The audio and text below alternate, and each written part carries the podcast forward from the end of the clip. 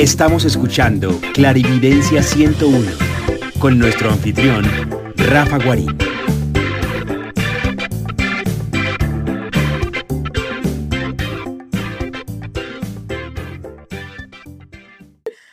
Y bueno, Yo también. Mira que, que es muy generoso, es muy bonito porque conecta, eh, amplía círculos, conecta a la gente.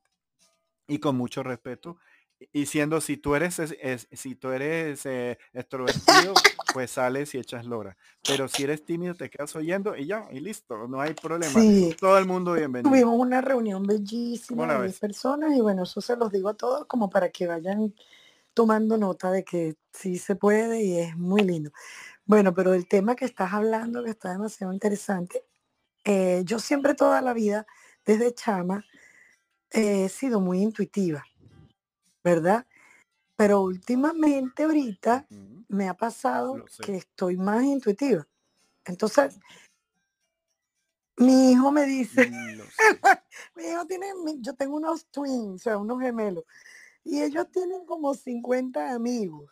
Entonces, eh, desde mi casa no se ven los carros.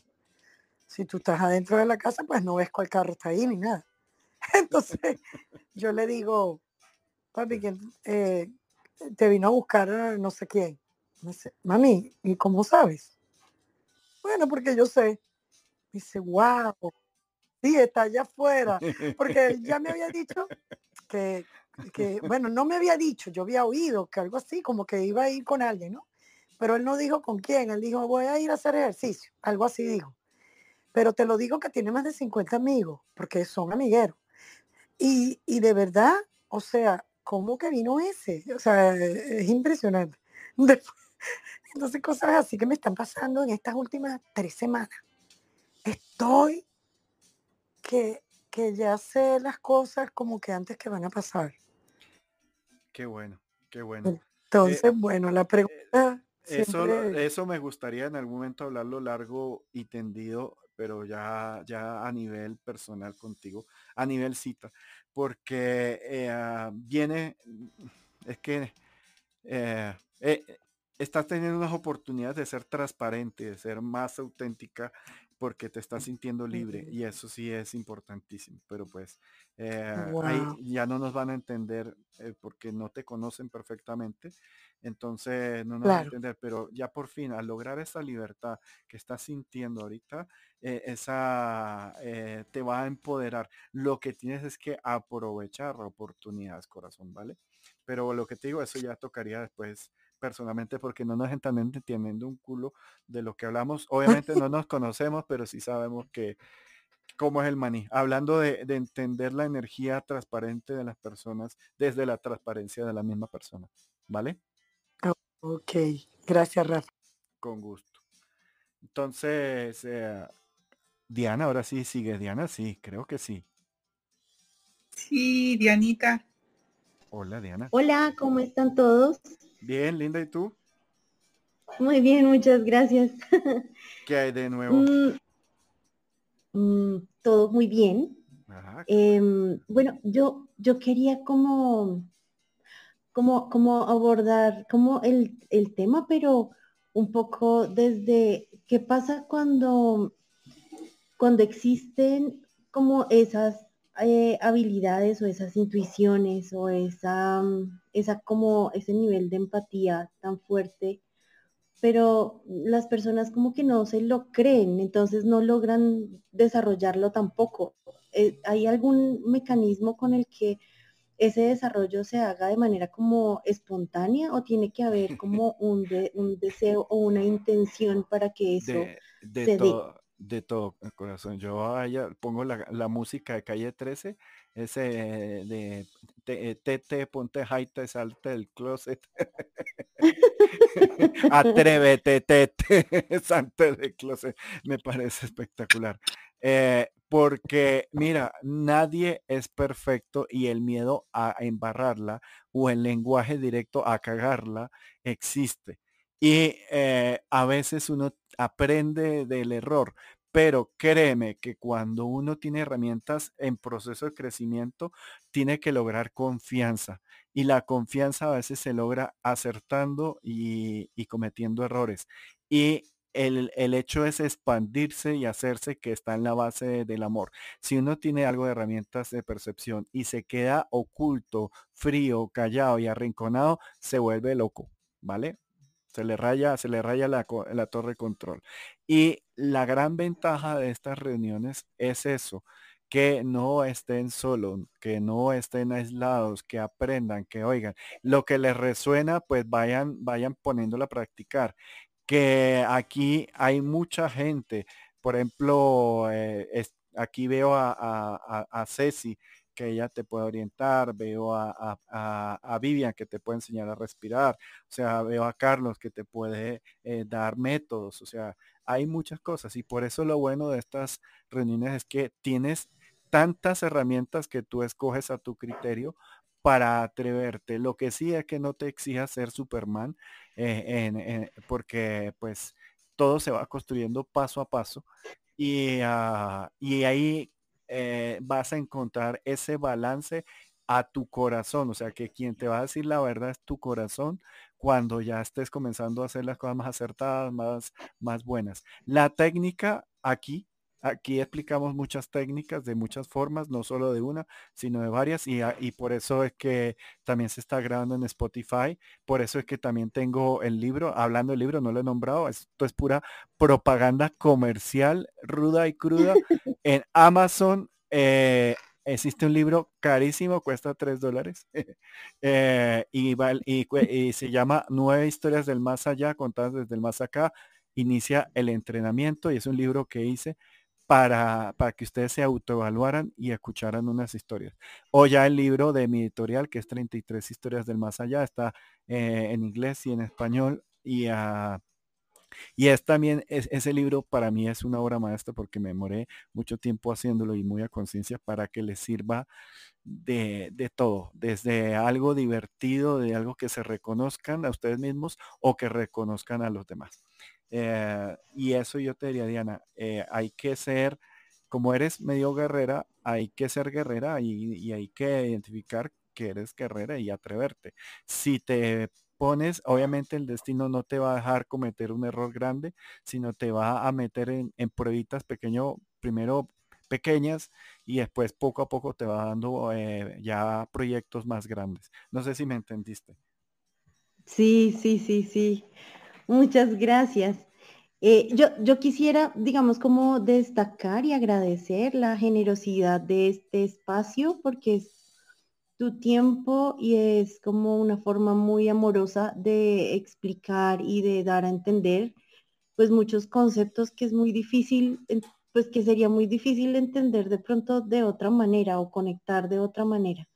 Muchas gracias por eso pues mm, ahí es donde uno gana y dice, ay, tan bonita, muchas gracias a ti.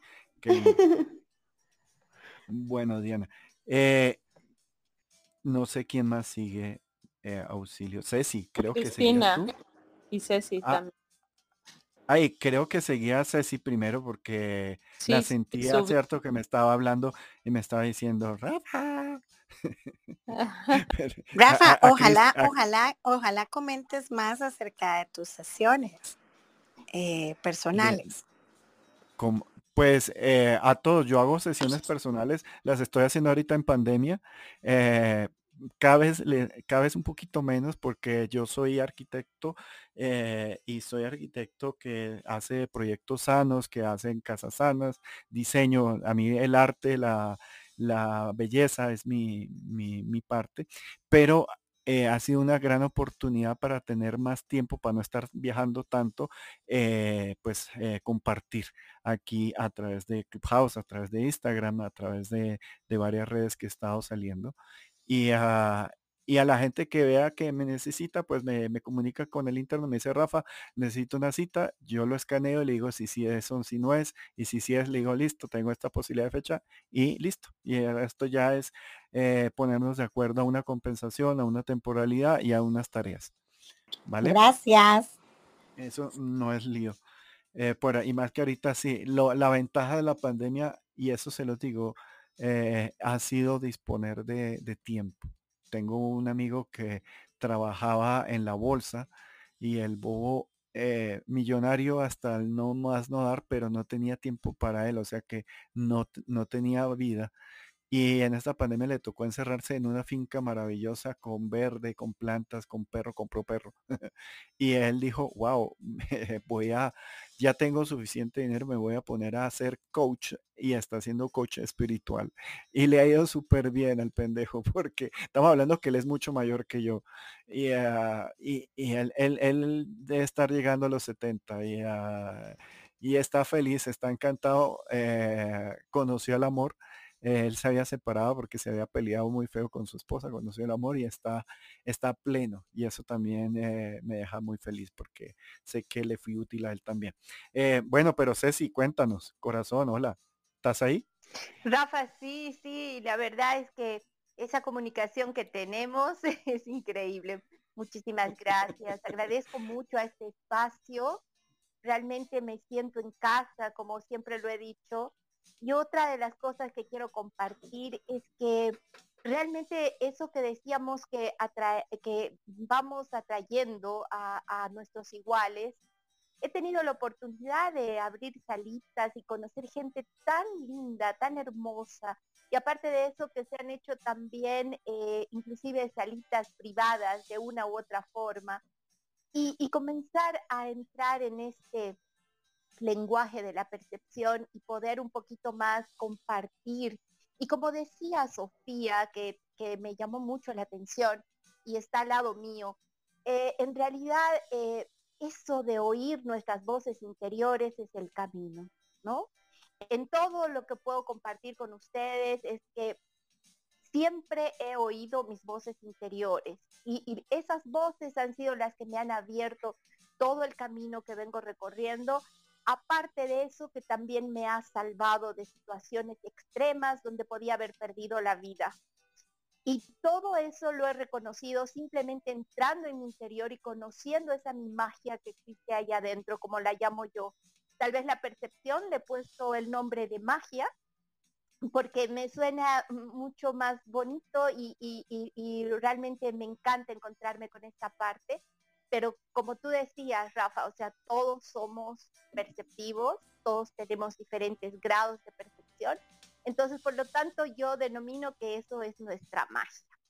Así que muchísimas gracias por, por abrir estos espacios tan maravillosos y seguir compartiendo desde tu corazón que se puede sentir y se puede sentir tu energía maravillosa que nos envuelve y nos da toda la información. Muchísimas gracias, Rafa tan, divina, Ceci, me salieron corazones. Eh, eh, eh, te mando un abrazo ahí para que pula tus alitas. muy, muy bonitas palabras y eso, pues, eso es parte de lo que uno le da como el motor para hacer las cosas. Que yo estaba corriendo y siempre estoy corriendo, me encanta, es que a mí me encanta trabajar, me encanta hacer.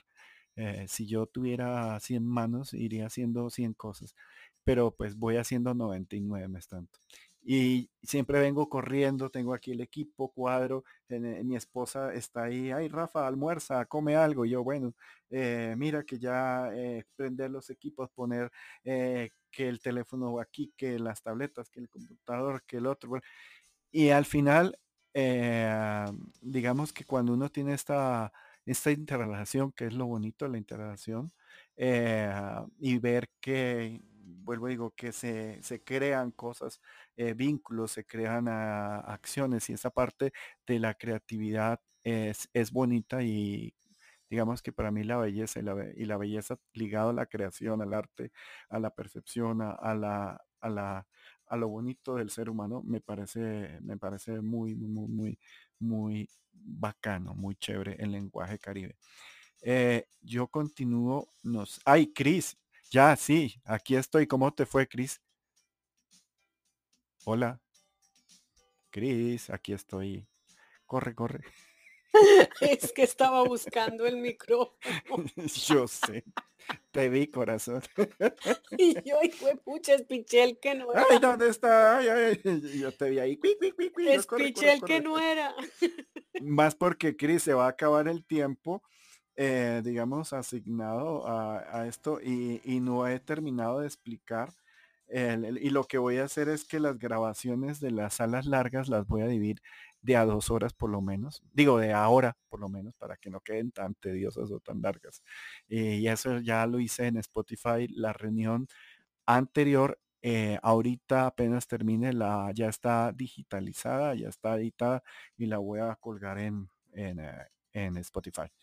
Cris, ¿cómo te ha ido? ¿Qué, qué, qué pasó contigo, cumpleañera? No, bien, bien, muy bien. Ese día, pues, eh, eh, me regalaron un masaje, me dieron masaje con piedras calientes, o me salieron como cuatro nudos del cuello, de los hombros, y eso fue maravilloso.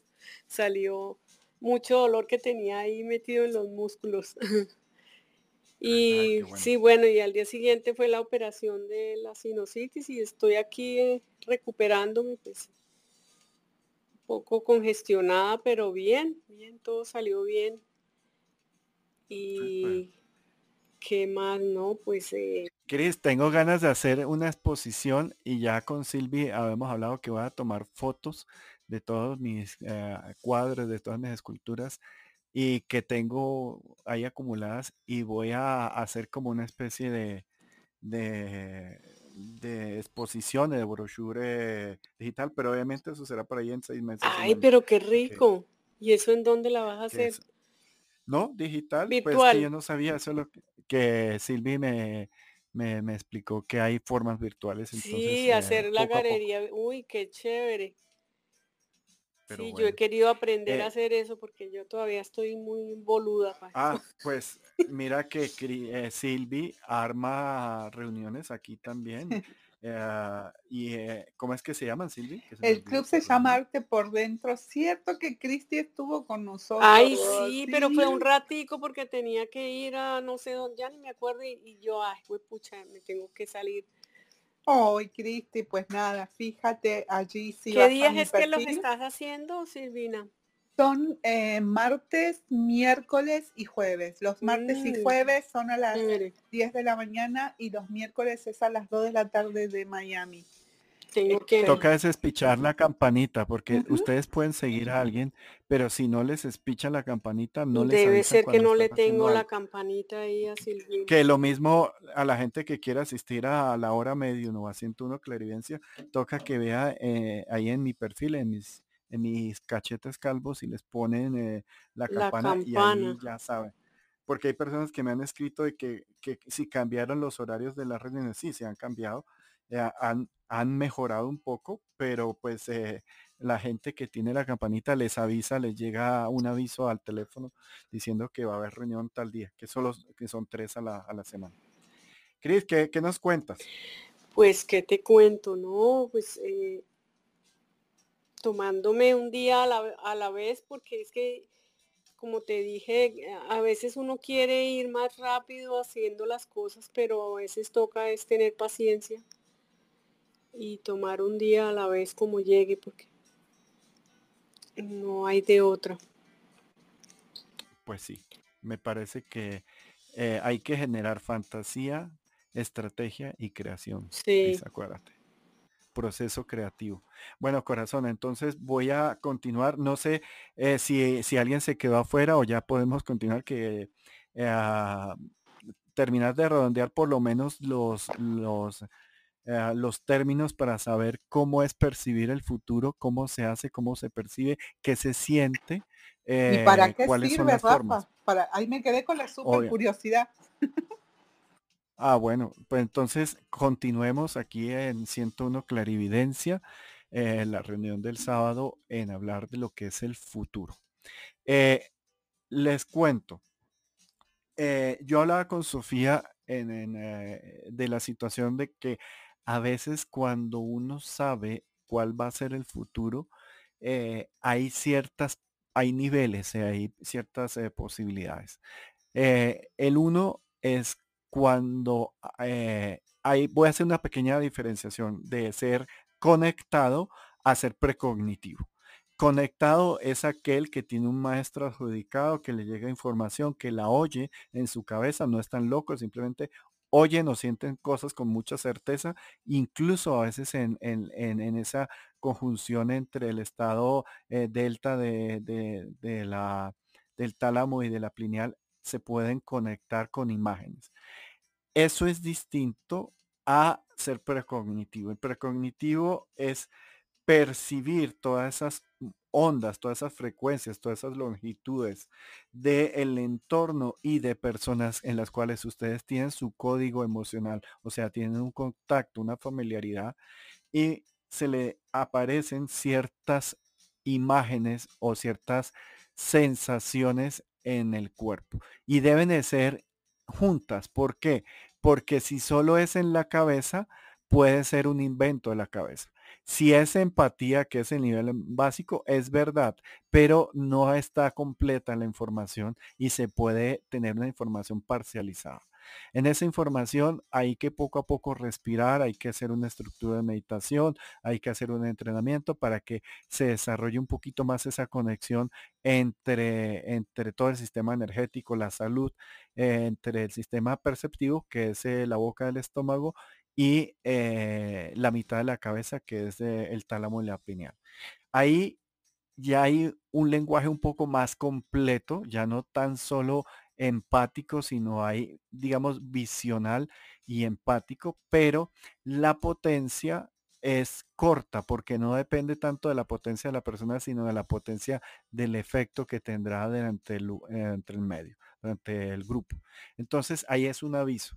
Y generalmente en ese aviso no se puede tomar mayor cosa, sino solamente eh, tener conciencia, si corresponde solamente a uno mismo, pues se puede evitar, se puede mover, pero eh, ya como, como el precognitivo es solo con, con individuo, no se puede afectar el grupo.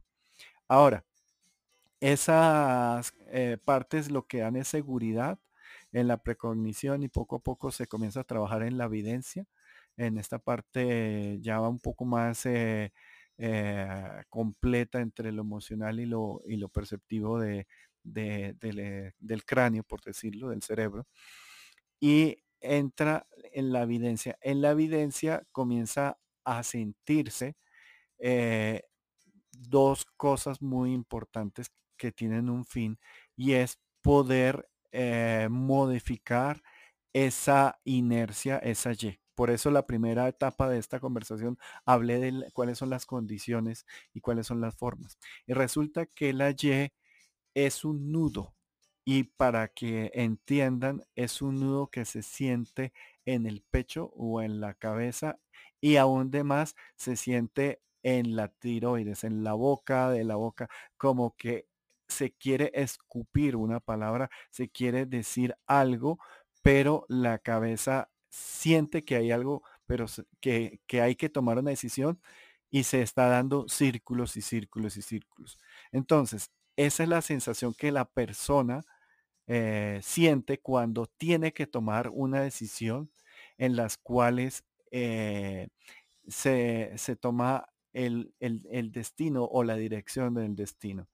Esa situación casi siempre se presenta en momentos saliendo de la crisis, saliendo, es un momento de paz, es un pequeño eh, hueco dentro del huracán, es esa paz tan extrañamente calmada después de un momento turbulento en el cual la vida le dice, listo, ya terminaste. Es un poquito lo que explicaba Leila eh, Flores en las reuniones del tarot, es la carta del mundo en cuando la persona ya terminó de hacer el proceso, pero todavía no se cree que terminó el proceso.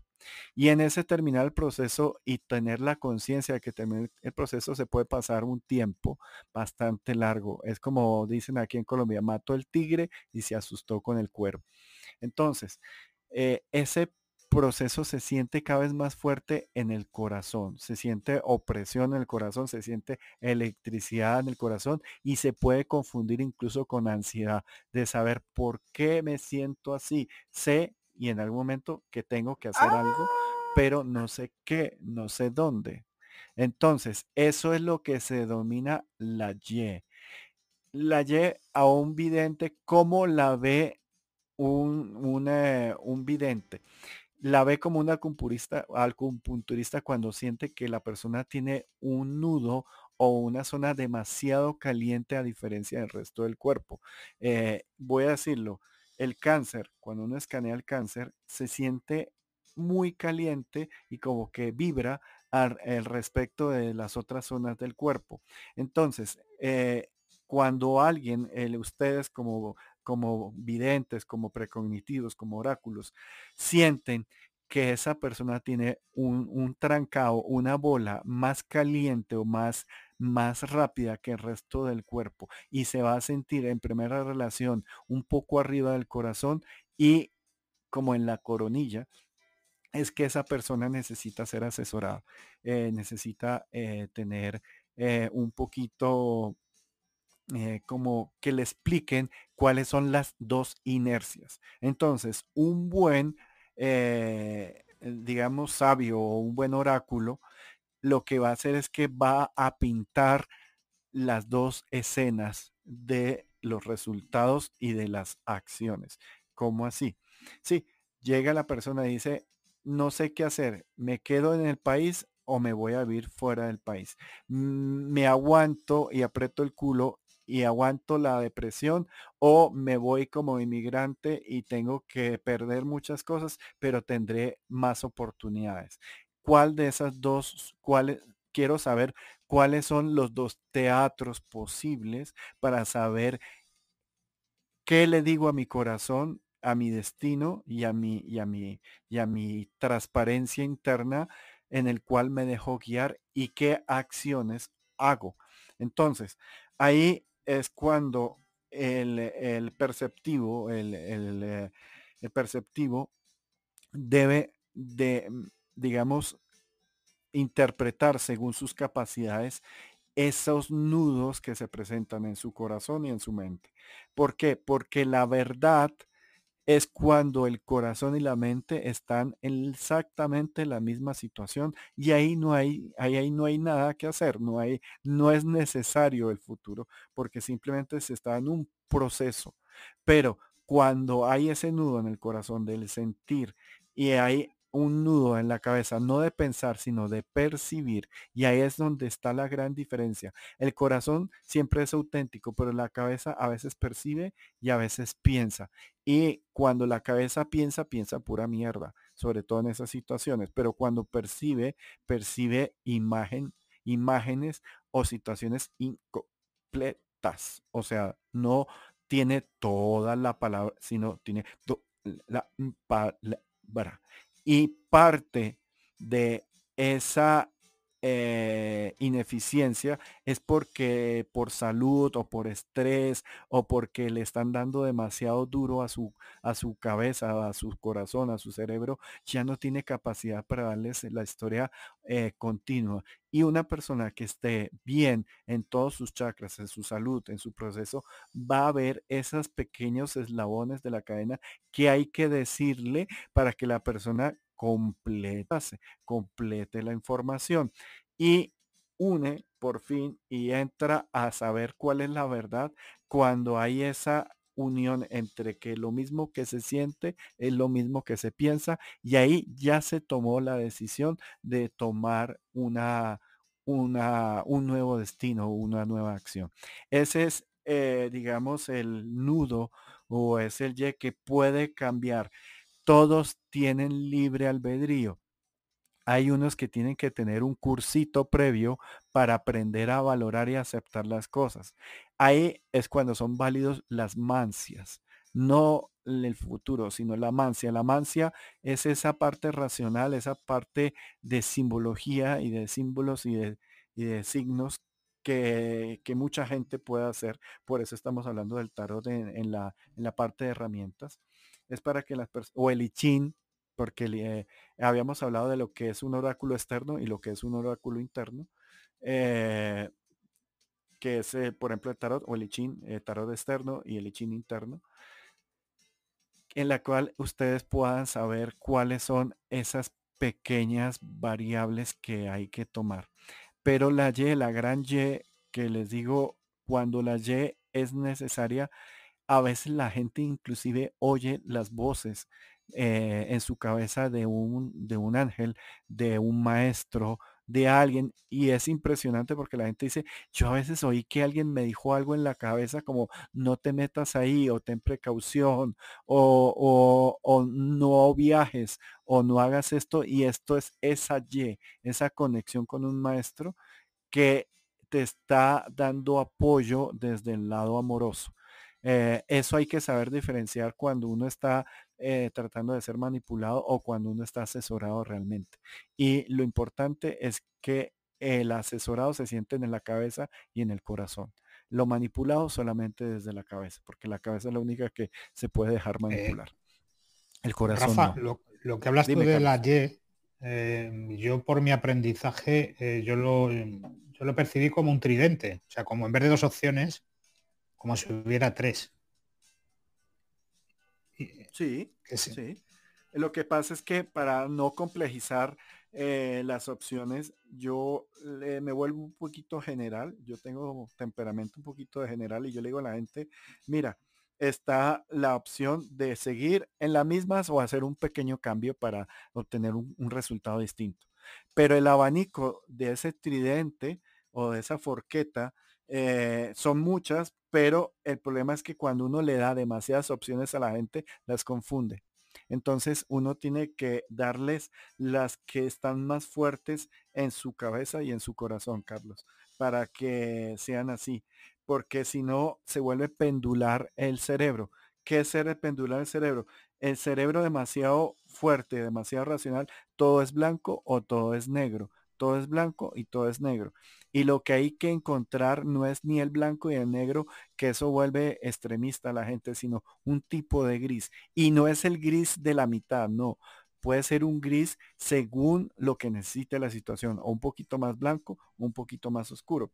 Pero pues es válido sino que esa es como, digamos, eh, teniendo en cuenta la confusión de la gente, porque te digo, cuando alguien está en la Y, está muy confundido, se le nota, lo sabe y generalmente la Y puede durar meses en que las personas, y eso comienza con una alerta muy suave y poco tiempo antes de hacer el viaje, lo sienten cada vez más fuerte, hasta cuando ya toman la decisión y automáticamente se siente nada. Es como decidí que voy a hacer esa acción. Y ya, se, se, se apaga todo. Eso pasa muy fácil de entender con los viajes. La gente está, si viajo, no viajo, si viajo, no viajo, la inversión del viaje, el tiempo del viaje, el, no viajar, el mantener, y en un momento dicen, ah, pues me quedo y sienten una paz, o, ah, pues o voy, viajo y sienten una paz. Y esa paz tiene que ser esa coherencia entre el cerebro, la percepción del cerebro y, la percepción de lo emocional. ¿Vale? Ok.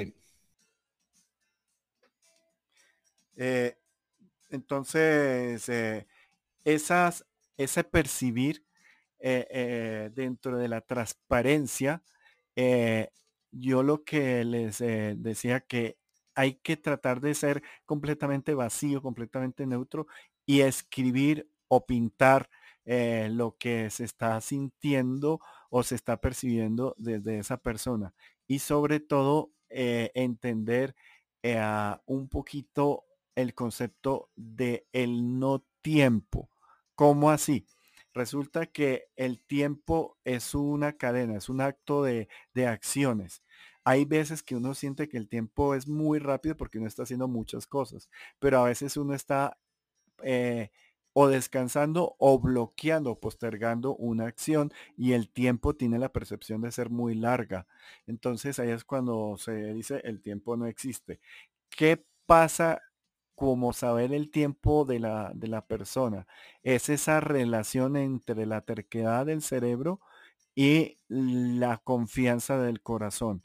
En que la persona eh, tenga mucha terquedad y poca confianza en el corazón, generalmente el tiempo va a ser más largo. Si la persona ya está decidida, pero es indecisa, por sea por manipulación externa, pues hasta que no culmine su manipulación externa, no va a poder ser decidida de verdad o confianza de verdad. O cuando esa persona es decidida por sí mismo y tiene es más que conocer las opciones, pues ya es, mira, eh, conéctete con tu, con tu gusto, con tu corazón, o aún más, cuál es, el de, cuál es la chispa de tu vida, cuál es tu relación con los demás en la vida. Me explico. Cuando uno, eh, todos tenemos posibilidades y eh, tenemos facilidades de hacer determinadas acciones. Cuando nosotros la encontramos y somos coherentes de esas posibilidades, de esas acciones, nos sentimos ya con dentro de una autopista, dentro de un tiempo, inclusive corto, pero nosotros mismos ya no necesitamos de tener el tiempo de la percepción del tiempo de alguien porque nosotros ya sabemos del tiempo. Y sabemos, el tiempo es porque sabemos nuestras capacidades y nuestras limitaciones. Hay unas cosas que aumentan el tiempo y la más útil es la ayuda de los demás. Cuando ustedes quieran acelerar el tiempo, tienen que pedir ayuda. Cuando ustedes quieren postergar el tiempo y ponerse a rascarse las barriga, por decir las pelotas, pues no busquen ayuda, quédense solos. El ego eh, o la experticia o el ermitaño hace que uno se quede encerrado en uno mismo, eh, teniendo, eh, digamos, esa dilatación del tiempo y simplemente el destino está esperando a que tú decidas si que fue primero o la galina o el huevo. Y en eso te puedes pasar toda la vida claramente y es completamente legal eh, uno tener esos ensimismamientos, esos procesos de encontrarse a uno mismo. Pero cuando uno se encuentra a uno mismo, lo segundo que hace después del yo es en qué les puedo servir a los demás, en qué puedo ayudar a los demás, en qué puedo compartir a los demás.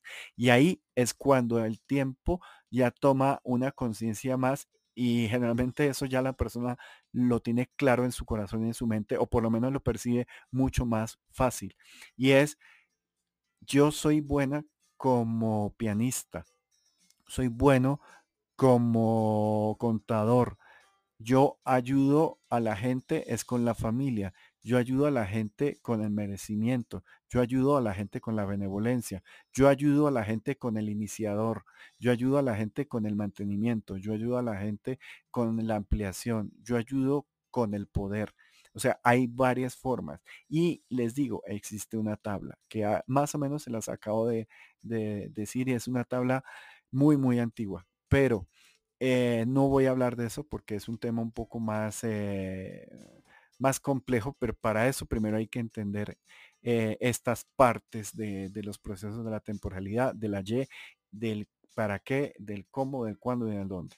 Entonces, el oráculo. El oráculo generalmente ya sabe porque ya ve dentro de su cabeza, ya siente en tu corazón, ya oye las voces y sobre todo siente la la importancia de la temporalidad, de, esa eh, consecuencia acción, reacción. Y esa acción y reacción, como vuelvo y digo, depende de la confianza y de la terquedad de la persona que tiene al frente. Y eso se siente en nudos de frío o en furias de exceso calor. Por eso pendulares. Por eso generalmente los caminos son eh, eh, en un momento son justos. Y ahí es donde viene algo que, les, eh, que les digo, es la buena suerte. Y la buena suerte es estar en esa concordancia con el universo, de estar en el momento justo, en la situación adecuada, con la gente indicada. Y es cuando ustedes entiendan que ya están en esa fluidez con las personas adecuadas en el momento justo, en la temporalidad justa y en las sesiones justas, creo que ustedes me entienden que a veces se me enreda la, el cerebro con, con los dichos populares, pero pues es, estar con la persona adecuada en el momento justo.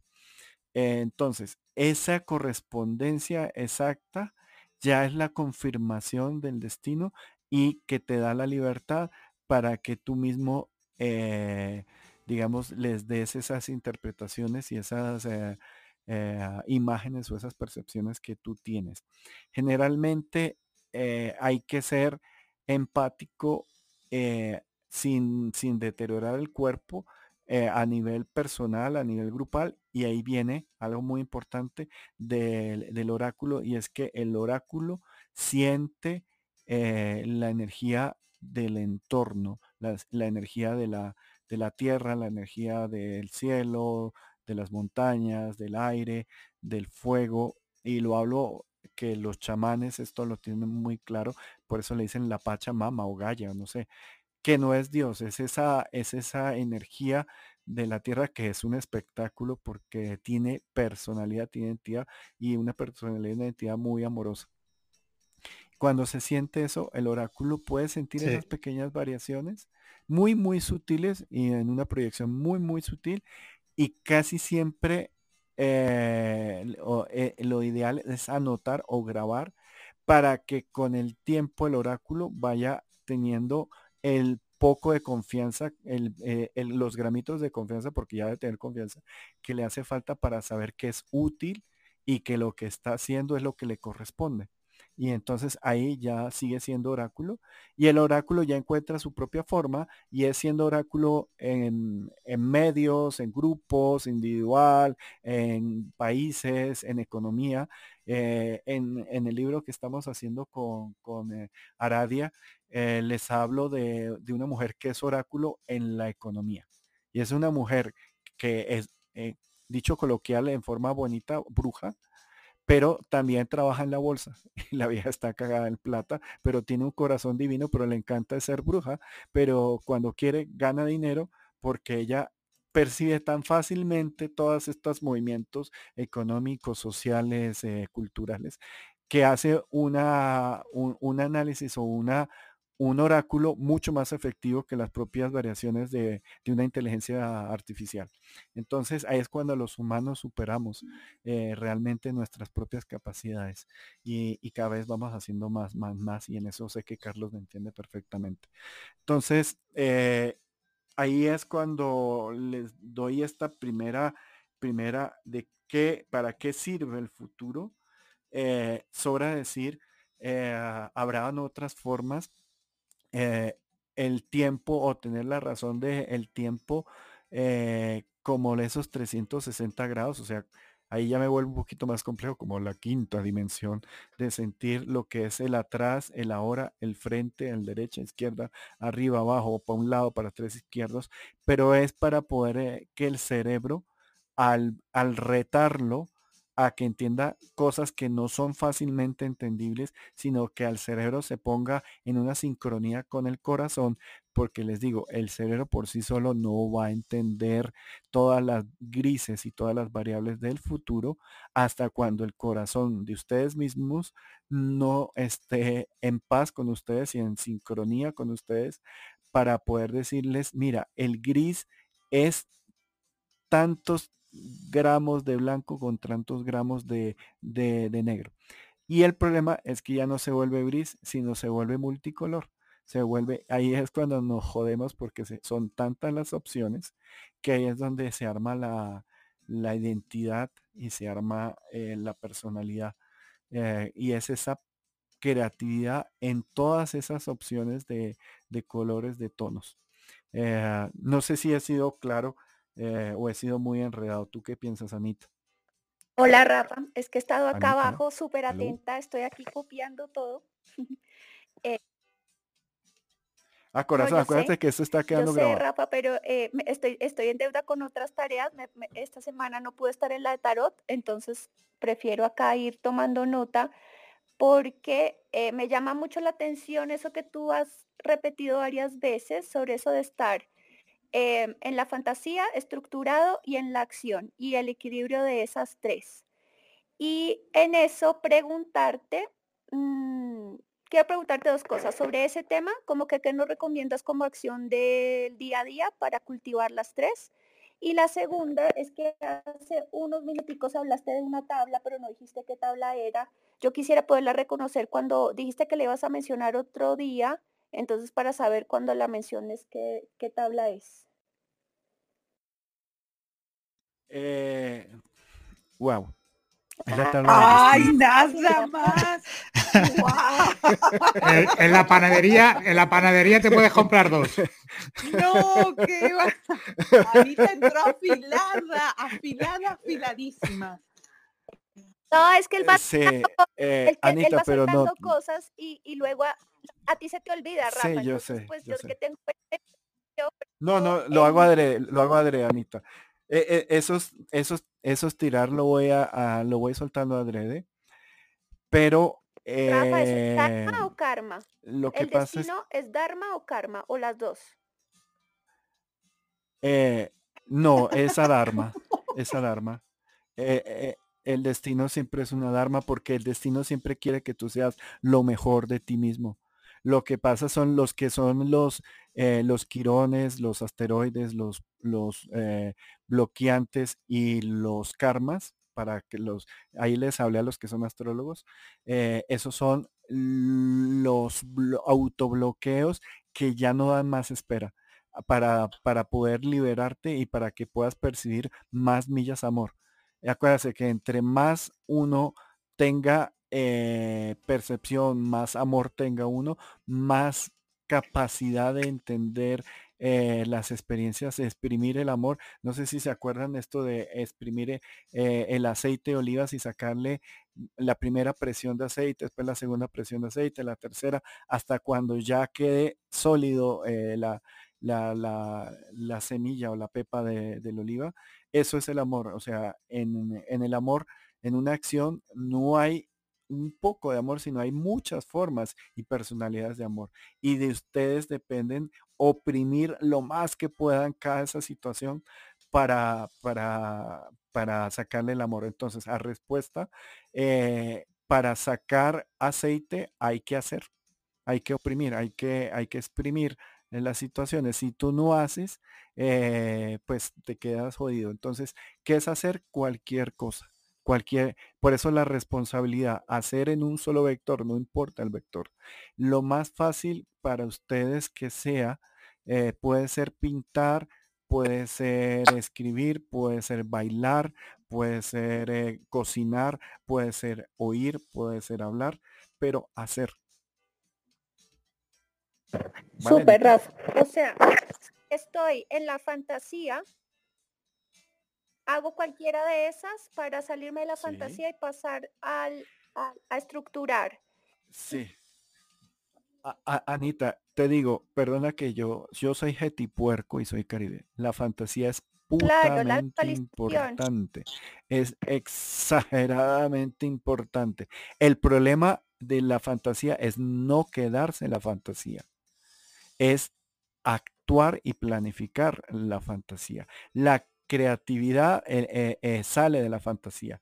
Y esa fantasía es esa chispa divina, ese, esa identidad propia, esa personalidad propia en conjunción con el tiempo, con la acción y con el universo.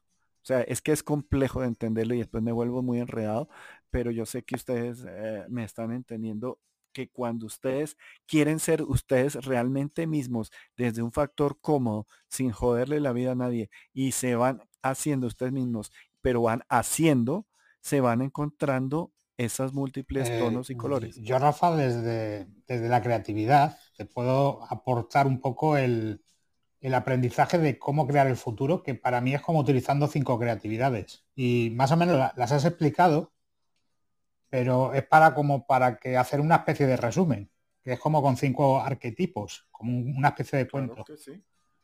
Eh, el primer arquetipo sería, por ejemplo, el, aprendiz, que es alguien que siempre está aprendiendo, está siempre haciendo un curso, eh, cultivándose y, aprendiendo algo. Y está muy bien, pero lo malo que tiene es que si está siempre aprendiendo, al final no materializas nada. Te quedas, te quedas ahí parado. El segundo... Es los eternos que vienen a hacer cursitos de, de yoga, o de espiritualidad y a la verdad no mueve su espíritu. A ver, luego estaría eh, la reina, que la reina es alguien empático que conecta con los demás, que siempre está entregando, que, da porque le, sale del corazón, pero llega un punto que también si solamente das y no recibes, pues te agotas, llegas a un burnout, o sea, tienes un agotamiento emocional, físico y de todos los... Eh, estrategia continua y no hay, y no hay eh, creatividad. La tercera es el artesano. Esta la has contado tú también, que es eh, alguien que controla la materia y sabe desde una materia prima, por ejemplo el barro, convertirlo en una pieza. Por ejemplo, un alfalero que convierte el barro en, en un plato, en una taza. O sea, sabe, sabe construir en la materia eh, pero lo malo que tiene es que si no tienes, si siempre estás haciendo lo mismo, sin darle ningún sentido, al final, eso es, entras en monotonía, entras en... No, no tiene, al final eso que estás haciendo ya no tiene sentido para ti. Tienes que empezar a, a volver a darle sentido. Perfecto. El siguiente rol es el sabio. El sabio lo que hace es utilizar todo su conocimiento y su sabiduría para mejorar eh, o, llegar a más gente con todo eso que hace, para hacer que sea más potente y demás. O sea, utilizar todo ese conocimiento y sabiduría adquiridos con el tiempo. Eh, lo malo que tiene es la parálisis por análisis. Si te quedas pensando cómo mejorar eso que vas a hacer y no lo haces, te quedas quieto parado y no haces nada. Esa es la diferencia entre el, mago, y el mago. Que es el último rol, es utilizar toda tu intuición. O sea, eh, eh, hacerte cargo de eso que sientes en tu corazón y que te está diciendo que hagas eso, pero que tu mente pone juicio para que no lo hagas. O sea, es escucharte ese llamado interno que tienes y permitirte hacer lo que sientes que tienes que hacer, aunque no tenga lógica porque muchas veces te encontrarás a ti mismo cuando dejes de poner juicio a lo que crees que no te va a servir. Porque a lo mejor ahí es donde vas a encontrar el, regalo real. Y, esos son los cinco roles. Me encanta porque eh, eh, eh, me encanta eso, Carlos, porque entre todos vamos explicando y ah, como aquí hay gente multilenguaje, hay unos que entienden más una forma y otros que entienden más otra forma. Y entre todos nos contemos esta, esta, esa estructura, esta forma, más personas lo van a entender. Entonces, Además, me parece clave. Y ahí les voy a poner otra información. cuando juntas eh, todos los roles, cuando lo estás aplicando de forma, eh, de la forma útil, los cinco roles, realmente entras en tu propósito de vida, entre comillas. O sea, en, en ese camino que, estabas destinado a, hacer, eh, porque estás eh, aprendiendo algo siempre, estás dando desde el corazón, estás creando cosas en la materia, estás utilizando tu sabiduría y estás escuchando a tu corazón. Ahí estás en tu camino.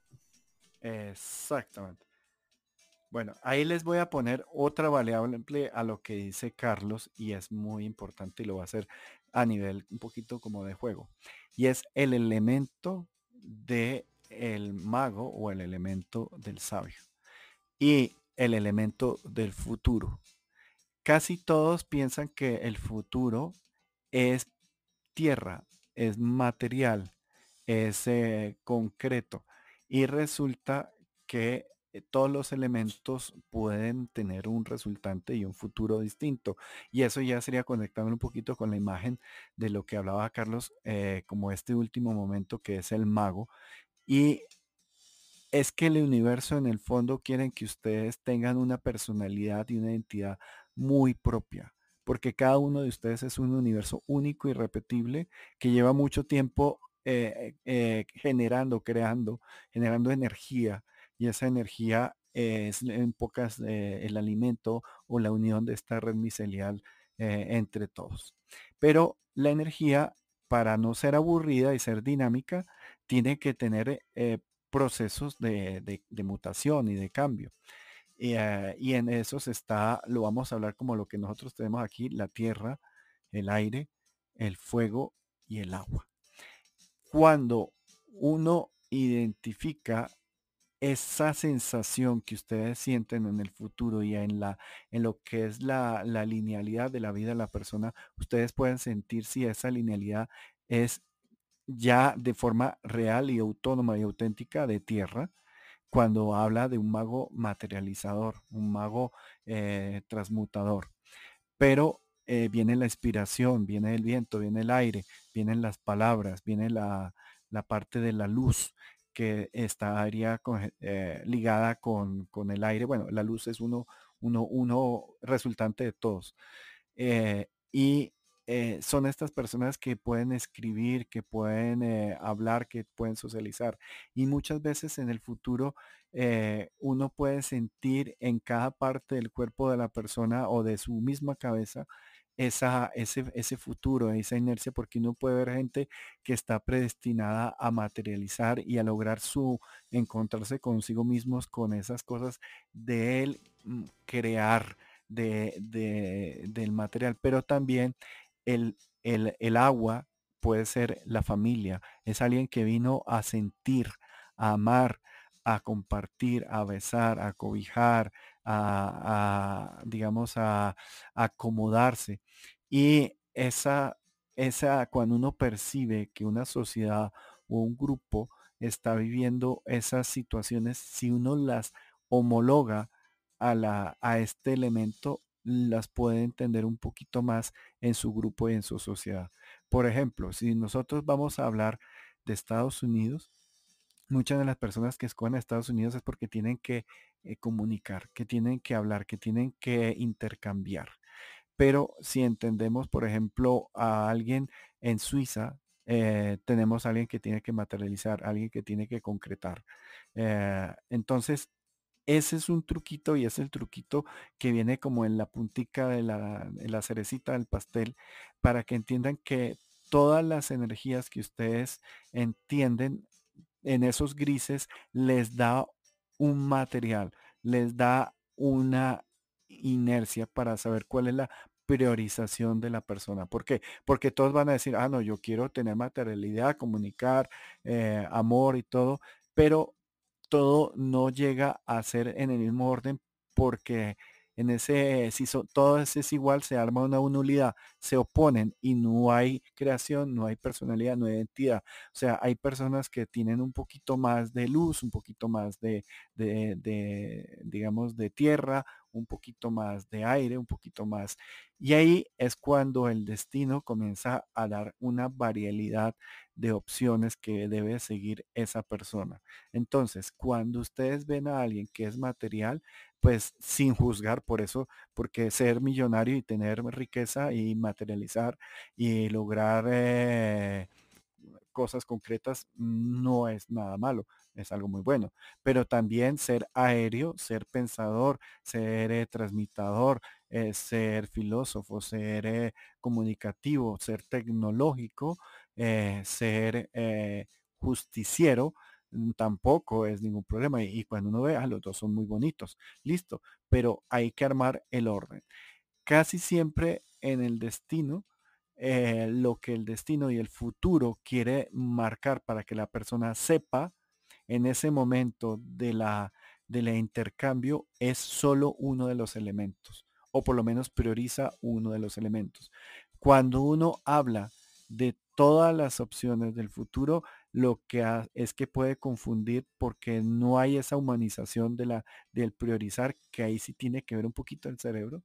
Y es decir, mira, tu destino, tu futuro viene en dos puntos. Y la persona queda expectante.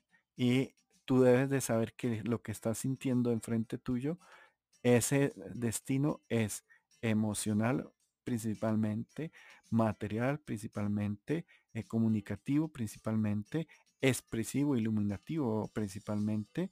Eh, y creo que ya dije todos, o sea, tierra. Fuego, fuego ¿cuál sería, eh, Rafa? Fuego y aire. Vale. inspirar. Que soy, soy triple fuego. Calentar.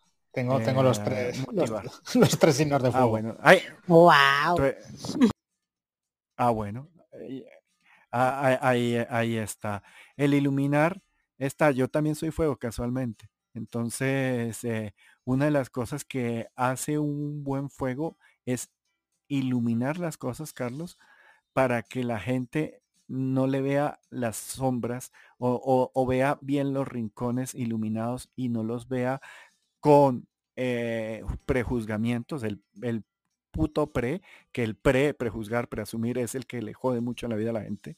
Y cuando uno es de fuego, es iluminar todos esos rincones para que la oscuridad o la estupidez no tenga dónde ocultarse. ¿Por qué? Porque a veces el preconcepto es lo que jode a la gente. Por ejemplo, les digo, ah, yo soy dormilón, a mí me encanta dormir y que algún problema le hago daño a mí mismo, que es lo principio, no puedo ponerme de acuerdo para no hacerle daño a, nadie, ni a mis empleados, ni a mi gente, ni a la gente con la cual para la cual yo trabajo, ni a la gente que yo comparto. Digo, casualmente soy dormilón. ¿Por qué? Si quiero explicar, porque mi cerebro necesita, eh, como percibe tanto, necesita descansar para reconstituirse un poquito más y ser mejor. Ah, bueno. Entonces ahí esa iluminación eh, arma que se puedan hacer contactos, que pues, se puedan hacer nexos, porque se le da la claridad a las cosas. Ah, que yo soy un poquito gordo. Ah, bueno, listo. Eso significa que puedes gozar la tierra, los sabores, los alimentos. Ah, que yo soy demasiado meloso. Ah, porque me gustan los sentimientos, me gusta compartir. Entonces, ese es un truquito para que ustedes identifiquen esa ese, ese gris o ese color que tiene el futuro de cada quien y sepan cómo priorizar el lenguaje y la comunicación para ser más asertivos. Entonces, eh, es importante hacerlo. Ejemplo, y eso creo que ya lo he contado porque lo he contado varias veces acá. Eh, lo digo porque está grabado, que le dije a un amigo, que recién casado, que se iba a separar de su esposa, que no era ella, que iba a tener hijos, que sus hijos no lo iban a tener, que eso fue allá en Santa Marta.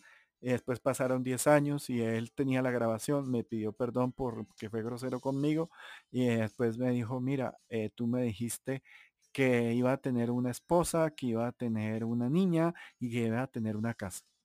Cuando ustedes ven, la casa es hogar, es guardador de los sentimientos, la esposa es sentimientos y la hija es sentimientos. Y él es un hombre que fue educado demasiado dentro de lo material, dentro de lo que se debe hacer, dentro de la obligación. Cuando yo le dije, es que te toca, en pocas, o sea, ese es el verdadero mensaje, te toca vivir experiencias para poder romper tus sesgos de lo que te obliga a tu familia o te obliga la materialidad de obtener, de ser y de tener, eh, vas a poder encontrar tu verdadero gozo y vas a encontrar tu función y vas a encontrar tu identidad. Y eso fue lo que le serví ahí sí como oráculo porque fueron 10 años de un punto al otro, pero él eh, lo que tenía que entender es que en la emoción del agua, o sea, el sentimiento, la familia, era lo que él, el destino y el futuro le, le quería proporcionar para que fuera un poco más eh, completo. Y en algún momento le hablé de, del trabajo de la empresa, de, los retos o de las comunicaciones. Eh, no sé si, si se me entendió esa parte. Absolutamente, Rafa. Sí, fui claro. Ah, bueno. Entonces, eh, siendo así, les digo, ya está quedando muy larga la, la, la reunión y para efectos de que se pueda volver a repetir y para que descansemos, les doy las gracias a todos y entramos ya a finalizar la reunión de este sábado de, Claridencia 101. No antes si, no sé si alguien subió. O Oye, Rafa, antes de que te vayas. O estamos ya eh, todos. ¿cuándo, es tu exposición? Dime, Cuéntanos un poquito de eso, qué chévere. Ah, no, no, no, no, Cris, Cris, o sea, esto es una idea, esto es una fantasía, pero eh, yo, a mí me encanta hacer ese proceso de fantasía, planeación y creación. Entonces, estoy en el momento de, la, de la planeación. Eh, para eso eh, le pediré ayuda a, a ti, a Silvi, a todos los artistas que conozco. Lo único es que tengo que priorizar porque estoy haciendo unos proyectos eh, que ya llevo haciendo un tiempo y necesitar culminar esos proyectos y hasta que no los culmine no arranco en serio o más bien eh, le meto eh, bastante energía al proyecto de ese. Pero también quiero ampliar más porque lo que estoy haciendo ahorita a nivel de arte, estoy pintando. No, qué machera, yo apenas me en esta última eso, sesión, yo aquí ya como... maquinando. Mira, es que estoy pintando es cómo percibo las cosas, o sea, como, pero un poquito más abstracto, un poquito más emotivo, el cómo veo eh, esta parte de, los fantasmas, de los bichos, de los demonios, de los angelitos, de las todas, pero mi propia versión es algo muy personal. Ustedes saben que el arte termina siendo eh, una creación muy personal, muy íntima. Y al final pues entra ya la compatibilidad o el reconocimiento de los que vibran con esa misma parte. Y eh, estoy eh, armando, juntando, pues, eh, en la parte de, de, pintura, pintura, en la parte de escultura, llevo una. Entonces, es, quiero tener varias para poner esta, como diría yo, esta, mm, esta etapa. Chévere, chévere. Sí, esta exhibición, ¿vale? Pero por eso digo, eh, eso no se sabrá sino en, un tiempo largo, precisamente cuando uno ve el futuro. Yo no lo veo tan largo, yo lo veo aquí cerquita. Eh, pues Cris, eh, si, ah, si tengo ayuda y si me muevo más rápido, sí, pero lo que te digo, no es inmediato, no es inmediato. Porque inmediato, inmediato estoy culminando otros proyectos. Eh, ahorita eh, por parte de mi carrera ya estoy construyendo, ya estoy diseñando eh, de nuevo un poquito más y eso pues, bueno cualquier cosa aquí estamos Rafa ya sabes pero pues yo sé y eso me anima a mí también. Yo te tengo ahí muy presente. Y ahí ya tengo muy presente. Y, ah, y ah, para que pues para compartir esta parte de la parte artística. ¿Listo? Yo te estaré, eh, te mantendré al tanto y más que como este es tu año de, Exacto, buena suerte. Ya, ya empezaron a salir eh, cosas y cosas y yo, yo estaba acordando de ti, ¿no? Ya está disparando una cantidad de proyectos buenísimos. Sí, pues parte, si ves que me abres un campito entre tu buena suerte que llega ahorita, eh, pues yo puedo eh, acobijarme de tu sombra. No, con, tú sabes que, con gusto. Y por ejemplo, esto de, de, Datarte, Datarte es una galería virtual que nos puede servir. Yo hasta ahora estoy entrando y abriendo mi, mi, mi página, pero no, como no sé mucho de tecnología, estoy en esa. ¿sí? Pero Datarte es una buena página virtual. Sí. Va, pues perfecto. Pues, Cris, entonces igual, eh, tú sabes que aquí estamos a, la distancia de, la mano. Entonces a todos eh, les quiero dar las gracias. voy a, digamos que a todos los que están acá, no los voy a nombrar pero cada uno sabe que los tengo, que los siento, los veo y los percibo. Eh, muchas gracias por estar aquí y nos veremos en la próxima reunión. O, perdón, nos sentiremos en la próxima reunión. Gracias, Y nos oiremos. Rafa. Bueno, ay, no, dime, Pati. ¿Sí? Este, yo estaba interesada en lo, que decías de como las sesiones personalizadas. No sé cómo haría para contactarme contigo por interno o... Ah, eso es fácil. Eh, sí, mira, eh, siempre en Clubhouse a uno le piden que uno ponga sus redes. Entonces, eh, si ustedes quieren contactarme conmigo, mi Telegram es arroba Rafa Guarín.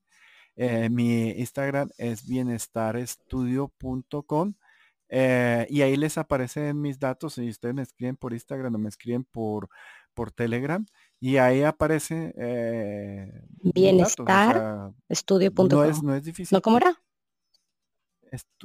sí, o sea, sí, bienestar estudio. Eh, en, en, en, Instagram, que es arroba bienestar estudio.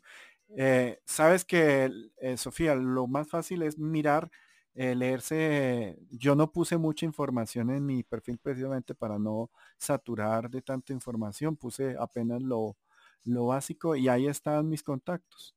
O sea que no, no es lío. Igual cualquier persona que quiera eh, tener una reunión conmigo, pues es lo mismo. Eh, van y me escriben. La que más fácilmente ahorita he estado es con Instagram. Me escriben, hola Rafa, soy fulanito y quiero hablar contigo en una cita y nos ponemos de acuerdo en el tiempo. Eh, ahorita, mm, digamos que es poner la agenda en Ok, y ya. Yo, yo escribo entonces. ¿Listo? Gracias. Ok, Sofía, vale. Entonces, con gusto. Entonces me despido de todos. Muchas gracias por, por la ayuda a todos ustedes y que tengan una buena tarde. Adiós, gracias. Chao, Rafa, gracias. Chao, Silvina, a todos. Chao. Chao, chao, Rafa. Abrazo gigante. Gracias por toda la enseñanza y el conocimiento que transmitiste hoy.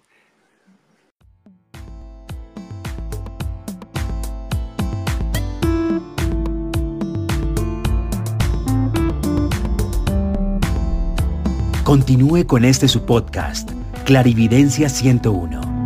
Si desea conectar con Rafa Guarín, hágalo a través de un mensaje en su cuenta de Instagram, arroba Bienestar Estudio.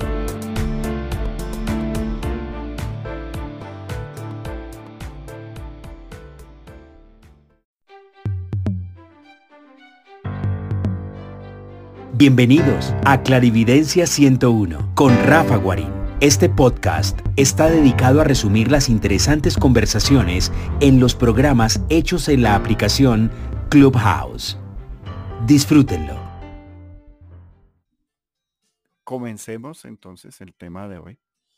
Una de las cosas que les quería decir sobre el futuro es que eh, debemos de partir del libre albedrío. Debemos de partir de la libertad de todas las personas eh, que tienen, eh, digamos, el derecho de hacer con su vida y con su aprendizaje eh, pues lo, que no perjudique a los demás, los que llegue, incluido yo diría a, uno mismo. Y en el libre albedrío se permite aprender a través del error. Hay dos aprendizajes básicos. Eh, diría yo, el acierto, eh, la parte positiva, que es expansiva, que es eh, direccional, que es cálida, que es inclusiva con los demás. Viene la parte del dolor, que es una parte introspectiva, introvertida, aislante, le vuelve todo más lento. En mi lenguaje muy, ah, muy básico, yo hoy le pongo los diablitos y los angelitos, así de sencillo. Los diablitos garantizan el aprendizaje, pero no garantizan cuánto tiempo se demora el aprendizaje. En cambio, eh, a través de los angelitos, dicho de forma coloquial, ellos te hablan pasito, te dicen suave, no te alzan la voz. En cambio, eh, la ansiedad, el miedo, la lujuria, la gula, eh, digamos, la rabia, la codicia, te gritan eh, generalmente eh, las personas en esos momentos se sienten completamente eh, atosigados o, acorralados por tomar unas decisiones en momentos que no deben de tomar decisiones. Hay que entender las normas previas al futuro y es que cuando ustedes tienen, digamos, un libreto, tienen una inercia que aprender, eh, y están condicionados por una obligación o por un eh, aprendizaje, digamos, eh, obligado, no va a entrar esas acciones o esas peticiones a, digamos, al manual de su vida. Me explico. si ustedes están en mala situación, en una muy mala situación económica, y vienen rogando, diciéndole, ay, yo quiero dinero, yo quiero dinero, ahí el dinero no les va a llegar. Eh, o lo mismo con el amor, están muy mal de amor, están muy ensimismados, muy bloqueados y dicen, ay, quiero amor, quiero amor, tampoco se les va a dar el amor. ¿Por qué? Porque hay unos condicionamientos, porque hay unos aprendizajes rudos en ese momento, porque hay unos fallos en ustedes que no pueden permitirse hacer una petición desde esa necesidad. Ejemplo, si ustedes están... Eh, eh, por ego, por ambición, ay, yo quisiera tener dinero para mostrarle o demostrarles a mis vecinos que, puedo tener un Porsche último modelo. Eh, son estupideces, o sea, no entran. En cambio, cuando ustedes son, eh, digamos, calmados, cuando es un momento feliz, cuando están en un momento gozoso, ahí es cuando sus peticiones sí son legales, sí son, eh, digamos, el destino o el universo sí las eh, toma en cuenta. Entonces, cuando ustedes están bien, dicen, ay, qué bien, a mí me gustaría eh, en nada de ambición, ambición, ambición, digo, de codicia y de, de, rabia, voy a tomar y deseo, digamos, lograr una meta X o Y o sea, cualquiera de las metas. Y ahí es cuando poco a poco se va direccionando eh, su futuro precisamente hacia esa condición. Ejemplo, en algún momento de, fiesta, de gozo, de calma, ustedes dicen, a mí me gustaría ser escritor. Y lo dicen de corazón y en un momento que están bien, lo más seguro es que el universo le diga listo. Entonces vamos a ver, a crear esa parte de la creación de que seas escritor. Generalmente ese proceso comienza con la fantasía, después viene con la planificación y después viene con la materialización, o sea, la creación, esas tres etapas. El problema es que en la parte, digamos, de los problemas, en la parte de los bloqueos, se queda en la fantasía, en un ciclo, en un bucle cerrado, dando vueltas y vueltas, y no hay un vector, no hay un avance. Cuando ustedes se quedan en, el, en la parte de, digamos, de ah, la proyección o de la estrategia, también se pueden crear estrategias, pero nunca la materializan. Y a veces no tienen ni la fantasía ni el proceso de, de, estrategia y solamente se ponen a crear, a crear sin sentido y eh, llega un momento en que se dan cuenta que están vacíos porque no hay un fondo, no hay una estructura dentro de esa materialización. Eh, y ahí ah, es donde viene este fenómeno que es la inercia, la famosa inercia. Voy a hablarlo desde otro vector, desde otro punto.